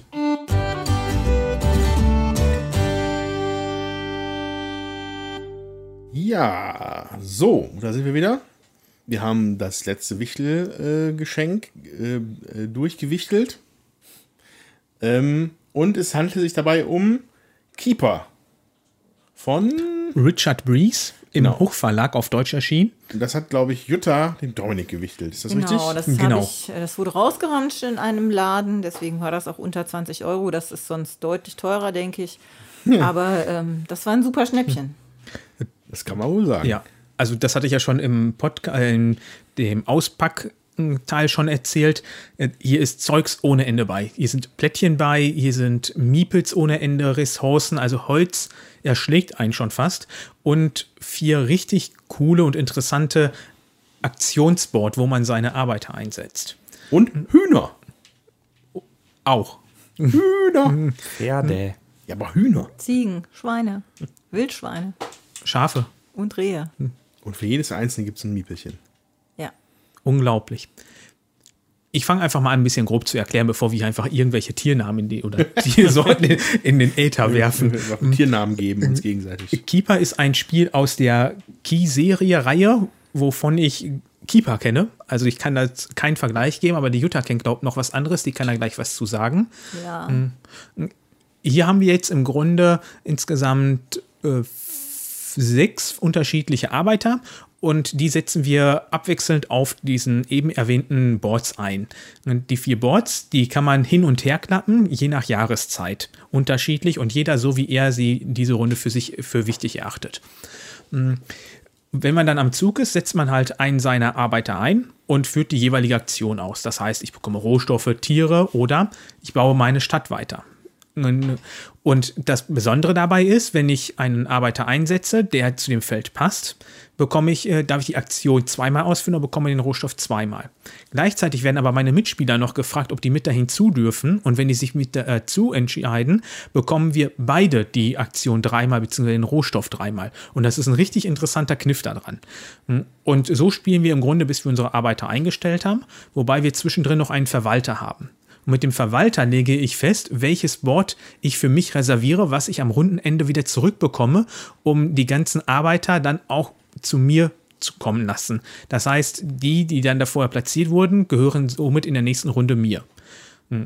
Und das Ganze spielt man eigentlich über vier Runden, wobei wir jetzt leider äh, nur die ersten zwei geschafft haben, äh, weil der Abend ist mittlerweile oder der Tag ist sehr weit fortgeschritten und äh, leider passt das bei uns allen nicht mehr zeitlich so ganz, dass wir es zu Ende spielen können. Hm, Ich habe das Ganze selber allerdings äh, zweimal schon vorab gespielt, sodass ich jetzt im ganzen Spiel was sagen kann auf der, wenn ich meine Stadt selber baue, da, die ist unterteilt in äh, Tierfelder und Stadtfelder. Und da, da platziere ich dann einfach und da kann ich dann Rohstoffe aufwerten. Vielfach kann ich Punkte einfach bekommen. Ähm, bei den äh, Tierfeldern, da horte ich meine Tiere drauf und die geben mir dann beim äh, Spielende Punkte, genauso wie die ganzen Gebäude, die mir dann entweder die Punkte selber geben oder die geben mir Punkte für andere Gebäude wieder. Mm, Und das ist jetzt ein sehr grober Abriss von diesem Spiel, ähm, weil zu genau, das ist, glaube ich, zu viel jetzt, um das alles zu erklären.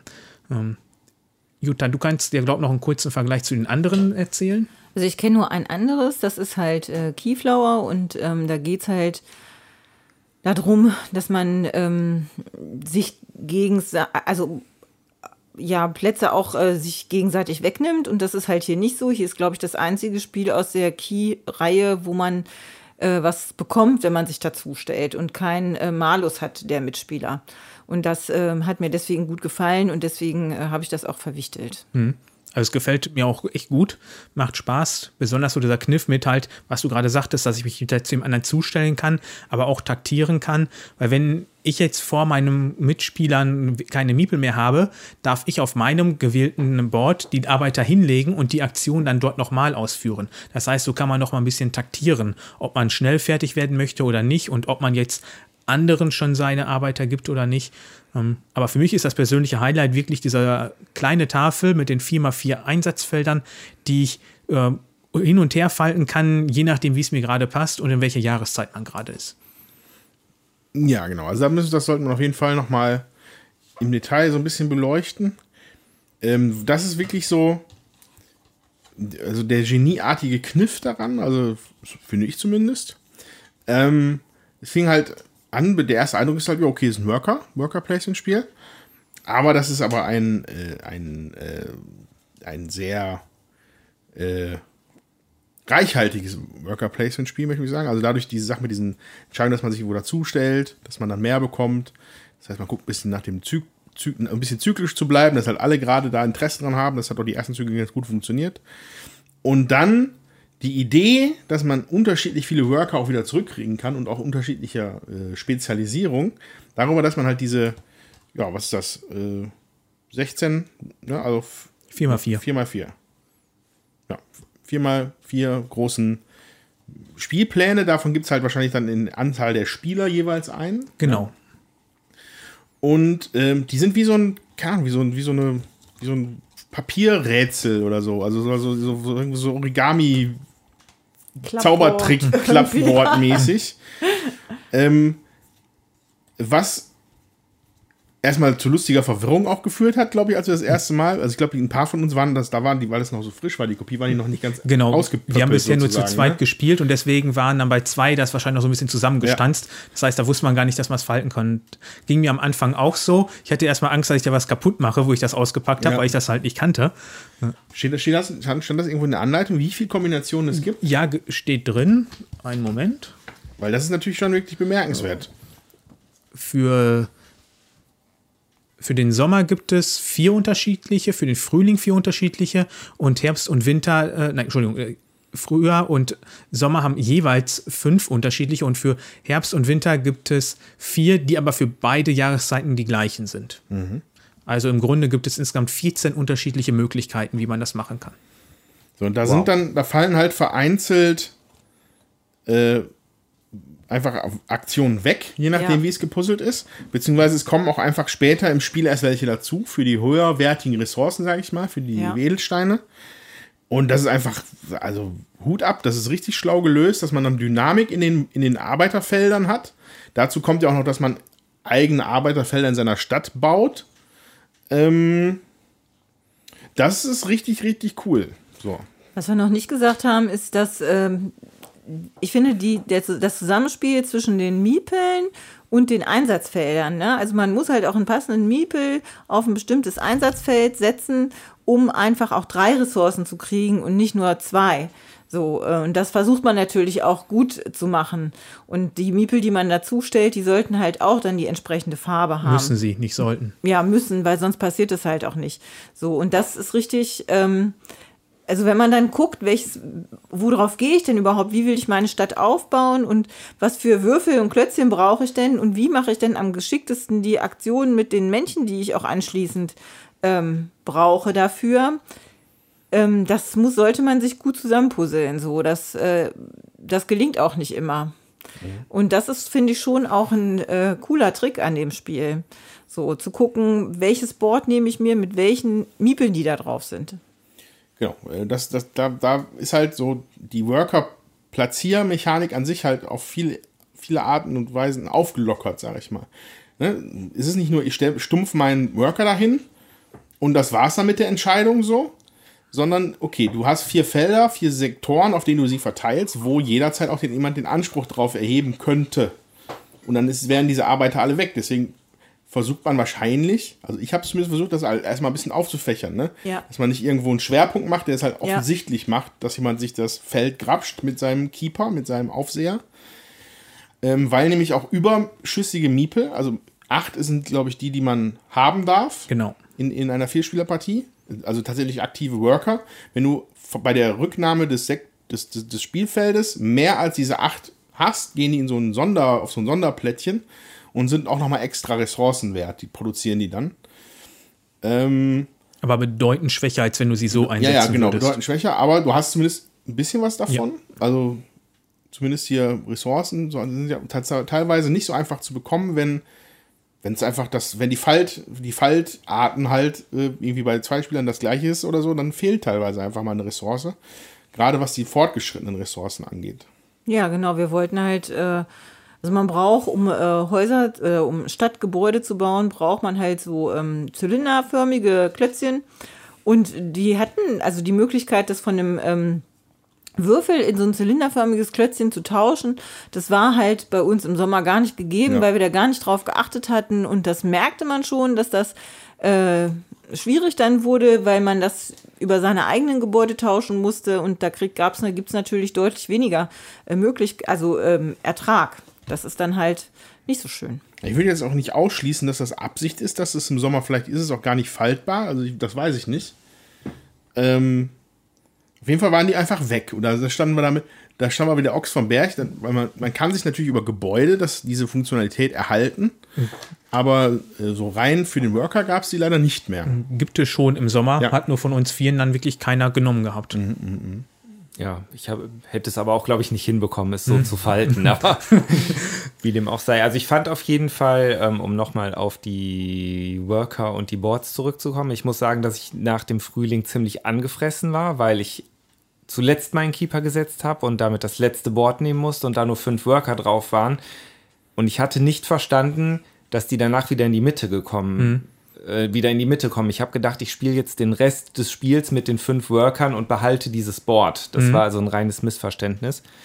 Ähm, ich habe auf jeden Fall erstmal gedacht, dass das ein großer Nachteil ist, aber ich muss sagen, dass sich die Runde mit den fünf Workern letztendlich sehr gut angefühlt hat. Also zumal es so ist, dass ich war dann natürlich deutlich früher fertig als alle anderen und musste mich ja dann auch wieder für ein neues Board entscheiden und dann darf man, wenn man am Zug ist und keine Worker mehr einsetzen kann, die Worker auf seinem Board nochmal hinlegen und die Aktion dieses Feldes nochmal durchführen.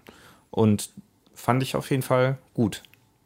Und dadurch hat man ja die Möglichkeit dann, auch wenn du jetzt in deiner Runde viel, sagen wir mal, Rohstoffe geholt hast, kannst du ja dann ein Board sichern, wo du die jetzt wieder umwandeln kannst oder zum Bauen benutzen kannst. Dadurch kann, ist man dann ja wieder ein bisschen variabel in seinen Aktionen, dass man das dann abändern kann. Und da kann sich auch keiner mehr dazustellen, tatsächlich. Du meinst zum Reservieren. Also auf das Board darf sich jeder noch mit dahin genau, aber, aber, du kann, aber, aber wenn das ist es nicht die Möglichkeit, da eine Aktion mit abzugreifen, wenn genau. jemand seine. Ja. Das also heißt, dann bist du halt der, einige, der, ein, der einzelne, einzige Spieler, ja. der halt also jetzt gerade mal Upgrade macht oder so. Richtig, also ja. beim Hinlegen kann sich keiner zu einem gesellen. Das geht dann nicht mehr. Ja. Ja. Ich kann noch ein bisschen erzählen, was jetzt noch eigentlich äh, fehlte. Wir haben jetzt zwei von den vier Runden gespielt. Hm was ich eben am Anfang nicht erwähnt hatte, es gibt noch so Schiffe, da kann man entweder, da kann man mit handeln, entweder kaufen oder verkaufen. Also beim Kaufen, da bekommt man einfach die Rohstoffe und andernfalls bekommt man Punkte dafür. Ähm, wir hatten jetzt allerdings die zwei von vier Jahreszeiten gespielt und ab dem Herbst kommen dann noch Felder hinzu, wo man Juwelen holen kann, sich auf diesem kleinen Tableaus. Und die Juwelen kann man wieder gebrauchen, um in seiner Stadt äh, Gebäude anzusiedeln, die dann für bestimmte Sets an Juwelen Punkte bei Spielende geben. Mhm. Also aus meinen sagen wir jetzt zweieinhalb Partien habe ich den Eindruck, dass es im Prinzip viele Punkte gibt, wenn man auf die Tiere geht. das ist eine Punktemaschine. Man auf die Juwelen geht hm, oder auf die Gebäude. Und da habe ich bisher den Eindruck, dass, wenn man sich auf eins davon fokussiert, man dann da wahrscheinlich am punkteträchtigsten mitspielen wird. Mhm. Mhm. Wobei das Spiel so viel Komplexität noch bietet, dass ich nicht behaupten würde, dass das jetzt ähm, der richtige oder finale Eindruck ist. Also ich finde, dass nach zwei Partien hat man ja vielleicht auch oder drei und zweieinhalb mhm. jetzt hat man auch vielleicht gerade erst so einen ersten Eindruck, weil das doch mhm. ein recht komplexes Spiel ist. Ne? Also da braucht man und auch so vielfältig, da braucht man, glaube ich, schon äh, noch mehrere Partien, bis man da wirklich dann auch äh, abschließend was zu sagen könnte. Ne? Ja, Welche Strategie da am besten ist. Ja, wie gesagt, also das ist jetzt mein Eindruck, dass das diese drei Punkte trächtigen Strategien sind. Mhm. Was leider ein, eine Hürde ist, ist diese Anleitung. Mhm. Ähm, das fängt schon so bei Kleinigkeiten an, wie, wie haben Sie jetzt hier Arbeiter und Verwalter genannt? In der Anleitung heißen sie dann Keeper und Kiepel. Also kann man grandios auseinanderhalten, wenn man diese Anleitung liest. Ähm, man wollte da, glaube ich, auf den Miepel hindeuten irgendwie und hat deshalb das Kiepel und Keeper genommen. Ähm, Ein kleiner Gag. Ja, schadet deutlich dem Verständnis. Ähm, dann ist die Anleitung selber auch ähm, nicht gut geschrieben und teilweise sind auch wirklich Absätze zweimal hintereinander die gleichen. Oder die Aktion von dem Arbeiter hinlegen ähm, und nee, die Aktion von, äh, wen sich jemand zu mir stellen wird, wird in meinem Zug erklärt und anschließend kommt nochmal der Part, wenn ich passiver Spieler bin, was ich, äh, wie meine Aktion ausläuft oder aussieht, wenn ich einen hinstelle. Ja, das ist quasi anders geschrieben, aber genau das Gleiche. Und das hat mich beim Lesen mal erstmal total irritiert. Weil ich dachte, wo ist jetzt der Unterschied? Aber das ist noch genau die gleiche Aktion. Warum kommt das nochmal? Also die war nicht schön zu lesen. Ja, das ist dann tatsächlich ein Haar in der Suppe von einer ansonsten vom Material her super umgesetzten Spielidee so. Also ich hatte das, ich hatte, als wir es aufgebaut haben, hatte ich mich die ganze Zeit, mein Auge hat sich beschäftigt mit dem, mit dem, mit dem Material, weil es ist, eigentlich ist es schlicht, aber es besticht in seiner Schlichtheit. Das sieht trotzdem irgendwie cool aus. Ähm, die Farben sind so ein bisschen, die sind jetzt nicht so super gesättigt, sag ich mal. Ähm, Zeichnungen sind aber allerdings alle ganz nett so. Äh, Ikonografie kann man auch ganz gut verstehen. Das Holzmaterial ist natürlich das, was hervorsticht. Ne? Ähm, es ist immer was Besonderes, wenn es äh, so extra spezielle Formen von Miepeln gibt. Deswegen habe ich auch mich gerade noch mal vorhin schon über die Hühner so gefreut. Äh, das ist, wann hat man schon mal Hühnermiepel? Habe ich, glaube ich, auch noch nicht gesehen. Und tatsächlich dafür jedes einzelne von sechs verschiedenen Tieren ein, und, verschiedene Miepelformen zu haben, Ja. das ist schon einfach cool. Also das ist für manche Leute schon Grund dazu kaufen. Einfach nur, weil man einfach noch mehr Miepelformen hat. Ähm, es gibt auch noch Ziegen und, und Rehe und, ja, und alles, wenn man es einmal sieht. Erst wenn man das Material dahin liegt, dann ist man erstmal so, what, was ist das für ein Berg? Ähm, aber ähm, ja, also finde ich super. Das, also vom Material her und diese, wie gesagt, diese Faltpläne, äh, ein, ein förmlich ein Geniestreich. Also was ich interessant finde, ich habe jetzt hier nebenher mal gerade geguckt nach Keeper und Einkaufen. ähm, also zum einen finde ich sehr interessant, dass das hier überall genannt wird Keeper Familienspiel. Das finde ich schon mal. Also, kommt auf die Familie an. Ne? Kommt auf die Familie an, absolut. Ähm, und ich finde hier nicht mehr so viele Einträge so. Also es gibt oft noch so um die 30 Euro oder sonst bei eBay deutlich teurer. Ich weiß nicht, vielleicht ist das auch im Abverkauf und war deshalb günstig. Wahrscheinlich. Du meinst also, ich sitze jetzt auf einer wertvollen Goldgrube. Rarität. Kannst du mit Gewinn bringen, kannst du das weiterverkaufen. Nein, aber vielleicht als äh, kleiner Tipp. Ich weiß nicht, ob es im Abverkauf ist, keine Ahnung, Mhm. aber fiel mir halt gerade so ins Auge. Wenn es jemanden interessiert, dann vielleicht besser mal bald gucken. Jo, und wir haben das jetzt zu viert gespielt, sonst hast du es wahrscheinlich zu zweit gespielt. Korrekt. Wie fühlte sich das so an? Ähnlich bis gleich. Also es sind natürlich dann halt zwei Boards weniger da mit diesem Fallmechanismus. Man spielt dann mit neun statt acht Miepeln, wovon einer zufällig am Runden am Spielanfang gezogen wird.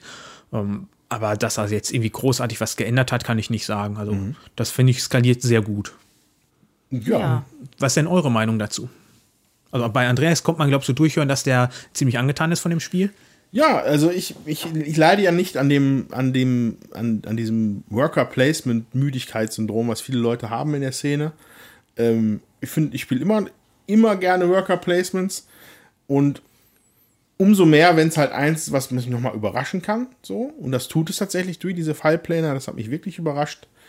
Ähm, ich bin halt auch immer, ich habe halt auch nicht zehn Jahre Worker-Placement-Erfahrung auf dem Buckel. Dann hat man das vielleicht schon gesehen. Mich hat es jetzt hier äh, überrascht, abgeholt. Ähm, und mir gefällt es gut. Für, für, den, für den günstigen Wichtelpreis hätte ich mir das sicherlich auch geholt. äh, einfach, weil das sicherlich etwas ist, was bei mir zu Hause auch gut ankommen würde.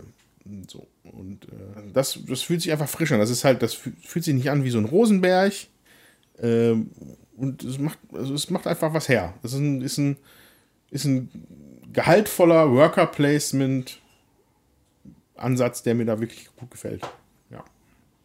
Ich hätte es jetzt auch sehr gerne noch zu Ende gespielt, muss ich ganz mir ehrlich leid, sagen. aber Ich, äh, nee, ach, war ja kein, war ja kein Vorwurf, absolut nicht. Aber ähm, ich war ja, wie gesagt, anfangs etwas niedergeschlagen, aber habe jetzt mit ähm, viel Zuversicht in den Herbst geschaut, da sich hier jetzt doch allmählich meine Tierställe füllen und die Holzproduktion zusammen, ähm, ja, die Holzproduktion mit dem Timberyard und dem Trading Post, das hätte, hätte schon eine gute Goldgrube geben können. Hatte ich so den Eindruck. Ich we- weiß nicht, ob es funktioniert hätte, aber Ich glaube, dass man bei diesem Spiel wirklich sehr variabel spielen kann und Ja. auch äh, reagieren kann auf, was liegt da jetzt aus und wie kann ich mein Board jetzt gestalten.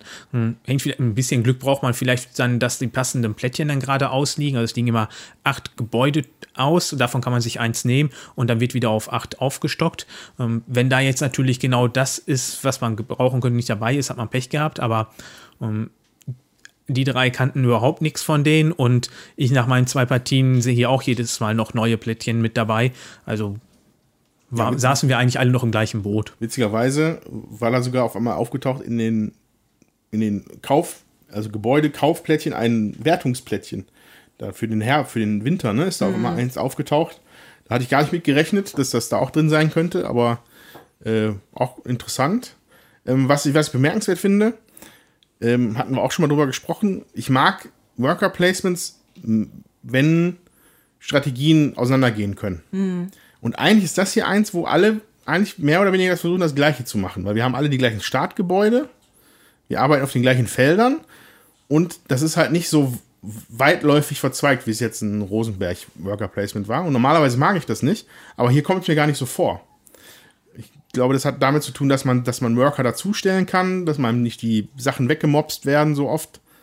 Und äh, dass man da vor sich hin knuspern kann, so ein bisschen. Ich finde, es sind halt immer interessante Entscheidungen. Die Entscheidung ist schon, stelle ich mich da, die, die erste Entscheidung, die interessant ist, stelle ich mich schon dazu oder lasse ich es? Und äh, zu gucken, was will ich mit meinen Miepeln denn sonst noch machen. So in der ersten Runde waren wir ja blauäugig und haben uns ganz viel dazugestellt. In der zweiten Runde gab es ja diese eine ähm, Möglichkeit überhaupt nicht, ähm, diese, diese Zylinderkubs Die äh, zu ja, die produzieren. Fertigmaterialien. Genau, und dann musste man gucken, so was will ich denn mit meinen Miepeln eigentlich machen? Äh, kann ich, will ich die irgendwie dazustellen oder nutze ich die mehr dafür, dass ich äh, gucke, wie ich mich hier auf meinem Brett verbreitere? Äh, oder diese, die Sachen aufs Brett kriege, die ich will, damit ich dann doch diese zylinderformigen äh, Sachen mir äh, herstellen kann. Und ähm, da kann man ganz viel äh, auch dran überlegen und ich glaube, während man spielt, unterschiedliche Möglichkeiten fahren und äh, spielen, weil das hängt ja auch immer davon ab, was liegt halt in der Mitte aus. So, was ist interessant und was für was für äh, Figuren habe ich mir denn äh, habe ich denn auf dem Brett? Ja, weil ich kann ja auch nicht jeden Miepel gut platziert auf jedes Ressourcenfeld tun. So, und da äh, sind so viel, äh, also da sind schon genug Zwänge, aber auch trotzdem genug Möglichkeiten, dass ich für mich eine gute Strategie vielleicht entwickeln kann. Und ich finde, das macht es total interessant. Ja, also man kann ja schon jeden Miepel in jedem Feld einsetzen, nur wenn halt Farbe von Miepel und Ressourcenfeld übereinstimmen, profitiert man halt stärker. Ne? Dann Ja. bekommt man halt die doppelten Ressourcen. Und ab der zweiten Runde unterscheiden sich ja tatsächlich auch die Miepel, die die Spieler zur Verfügung haben. Und Ja. dadurch wird das Dazustellen automatisch weniger, weil in der ersten Runde alle die gleichen Möglichkeiten haben und alle die gleichen Miepel Ja. haben. Und sp im späteren Spielverlauf ändert sich das einfach. Kiepel. Kiepel, Entschuldigung. Also ihr merkt gerade schon an dem Erklären, äh, das, was der Tommy eben mit Familienspiel irgendwo gesehen hatte, das ist das hier nicht. Also wenn ihr ein Familienspiel sucht, seid ihr hiermit dann an der falschen Stelle. Das ist ein eindeutig gehobenes Kennerspiel, wenn nicht Richtung Expertenspiel.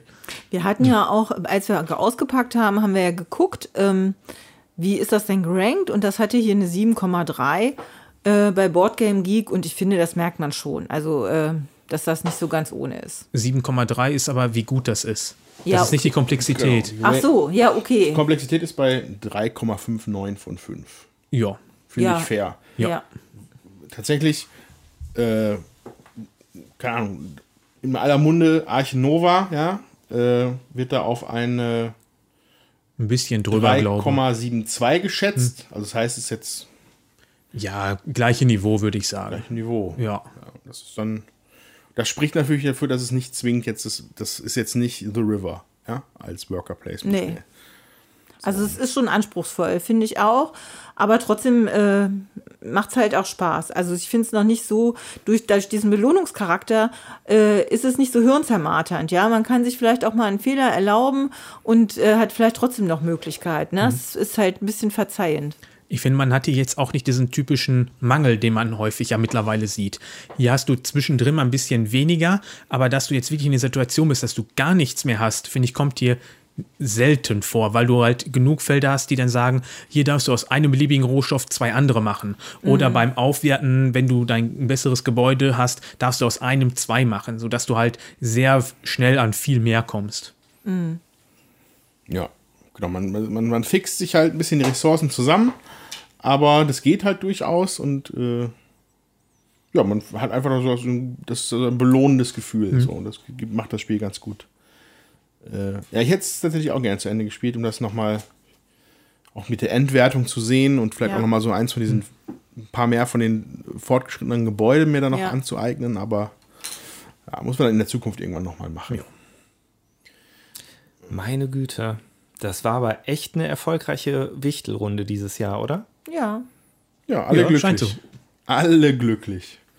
Ja, das ist doch schön. Ähm, ich hoffe, ihr da draußen seid auch glücklich. Ähm, wenn ihr uns jetzt hier zugehört habt an Heiligabend, danke dafür.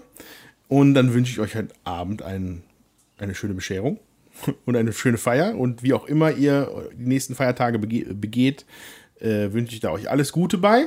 Lasst es euch schmecken. Lasst es euch schmecken. Ja, und gut gehen und äh, genießt die Feiertage so, wie ihr das möchtet, vor allen Dingen. Dafür sind Feiertage da. genau.